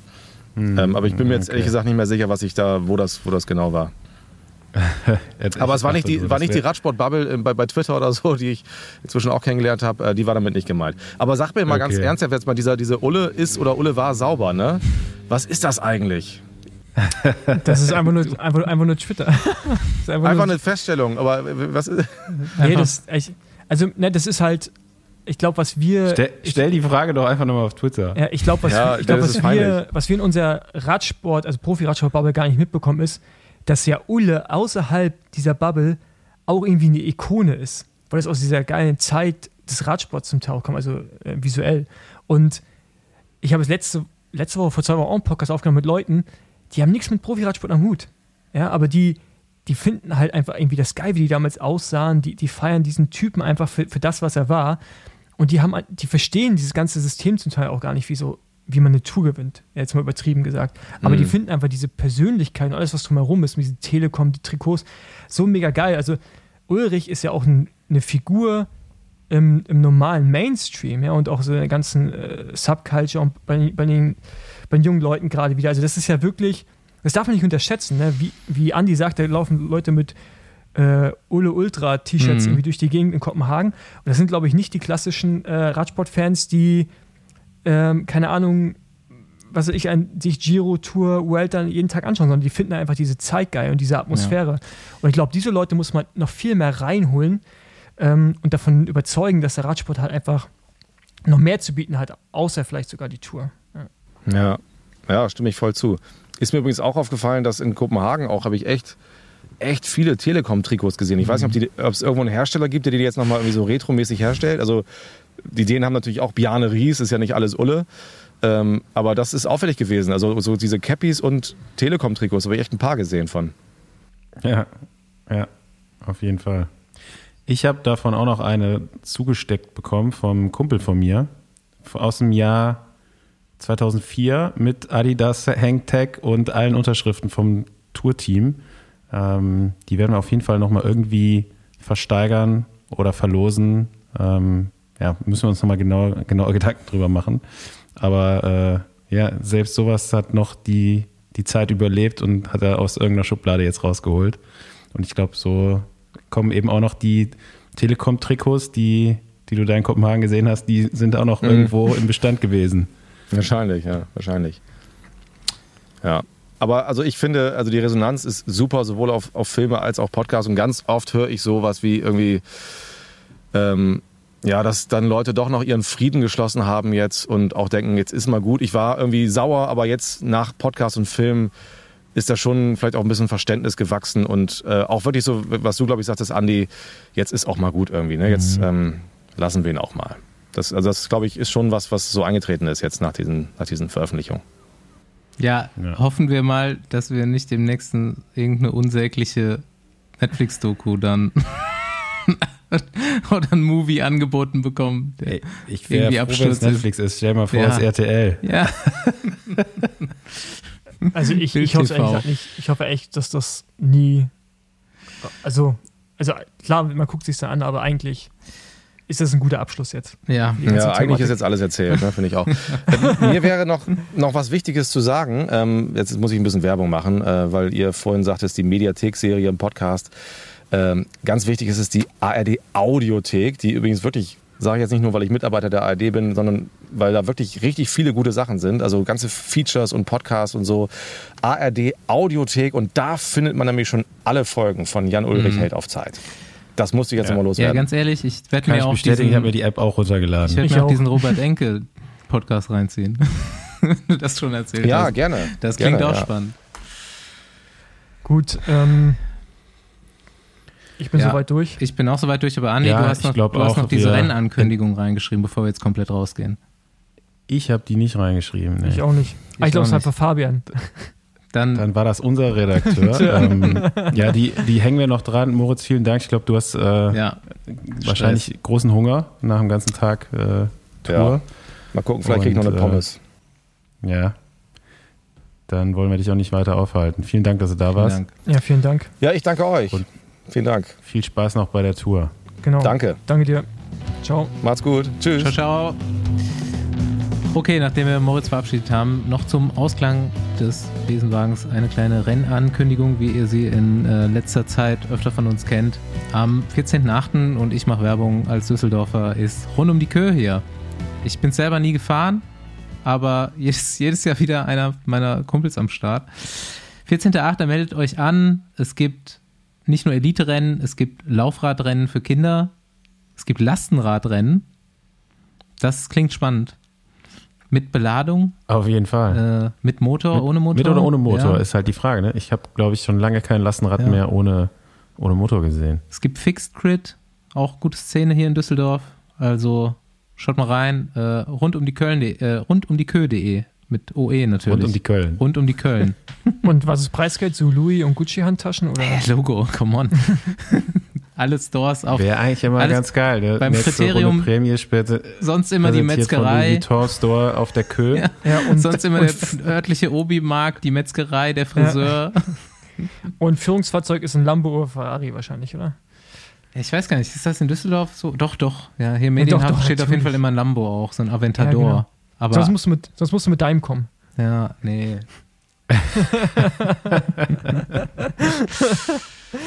Das, das Lustige ist, noch machen wir Witze, aber irgendwann. Noch machen halt, wir Witze. Andi, starten wir eigentlich bei diesem Sprint am Sonntag? Ja, ne? Mhm. Ja. Ja, auch nochmal hier, also in ein paar Tagen am 10. äh, 10. Ist der Sonntag ein 10.? Also ich ähm, starte. Ich glaube schon. Ähm, Ich auch. Ich starte auf jeden Fall. Ja, Basti Ich auch. muss nochmal Radfahren vorher, bis dahin. Hast du Ich mach, einen ich Helm? morgen mal oder? Sprint. 10. 10.7. Ich bin wieder voll ausgestattet, Paul. Das freut mich. Ähm, vielen Dank an die Firma Giro. ähm, ja, da äh, gehe ich auf jeden Fall einmal 300 Meter an den Start. Wir können uns, glaube ich, die Startreihenfolge können wir noch, ja, kann man ja jetzt hier sagen, ne, können wir noch ein bisschen beeinflussen. Sollen wir direkt gegeneinander fahren, Basti? Also ich oder? wurde das auch gefragt, ob wir so als, er er meinte, Aber so, er dann- kann uns so das- setzen, dass wir halt- im Finale gegeneinander. Ich, Junge, denkst du, wir kommen ins Finale? Äh. Ähm, ja, dann muss aber einer von uns noch eine zweite Runde fahren, wenn wir Das gegeneinander stimmt, ja. fahren. Oder wir, wir machen halt eine Stehversuche. Stefan, ich Wir wollte gerade sagen, das wird dann auf Aber- jeden Fall. Aber ich würde, ich würde einen Zehner auf Andi setzen in eurem Duell. Also tut mir leid, Andi, ich glaube, du musst zweimal fahren. Ey, Paul, ganz ehrlich, du kommst immer mit Wetten, auf einmal mit Geld einsetzen um die Ecke, Ja. ne? Wo Ja. du denkst, so, warum machst du das nicht mal an anderer Stelle mit? Ich, ich, weiß- ich kann es nicht einschätzen, wie lang das ist und so. Also in einem Ja, echten 300 Sprint Meter. von, von Geschwindigkeit gewinnt auf jeden Fall Andi, aber Ja, doch, also, also 300 Meter macht Andi dich nass auch im Stehen. Ziemlich sicher. Wenn er in die Pedale kommt, ist es, musst du selber in die Pedale kommen oder wirst das du wissen wir alles noch nicht. Ah, ich glaube, Andi hat zu wenig Übung, der ist schon zu lange nicht mehr Rad gefahren. Kann sein, dass du da schneller bist. Ganz ehrlich, ich klicke im Schlaf schneller in meine Pedale ein als ihr beiden zusammen. Okay, das Ich bin auf der Rundstrecke groß geworden, Paul. Da ging es schon in den U13 und U15 Klassen nur darum, wer am schnellsten in die Pedale kommt. Okay, gut. Ich, äh, ich erhöhe jetzt meinen Wetteinsatz nicht, aber ich bleibe beim Zehner auf, auf Andi.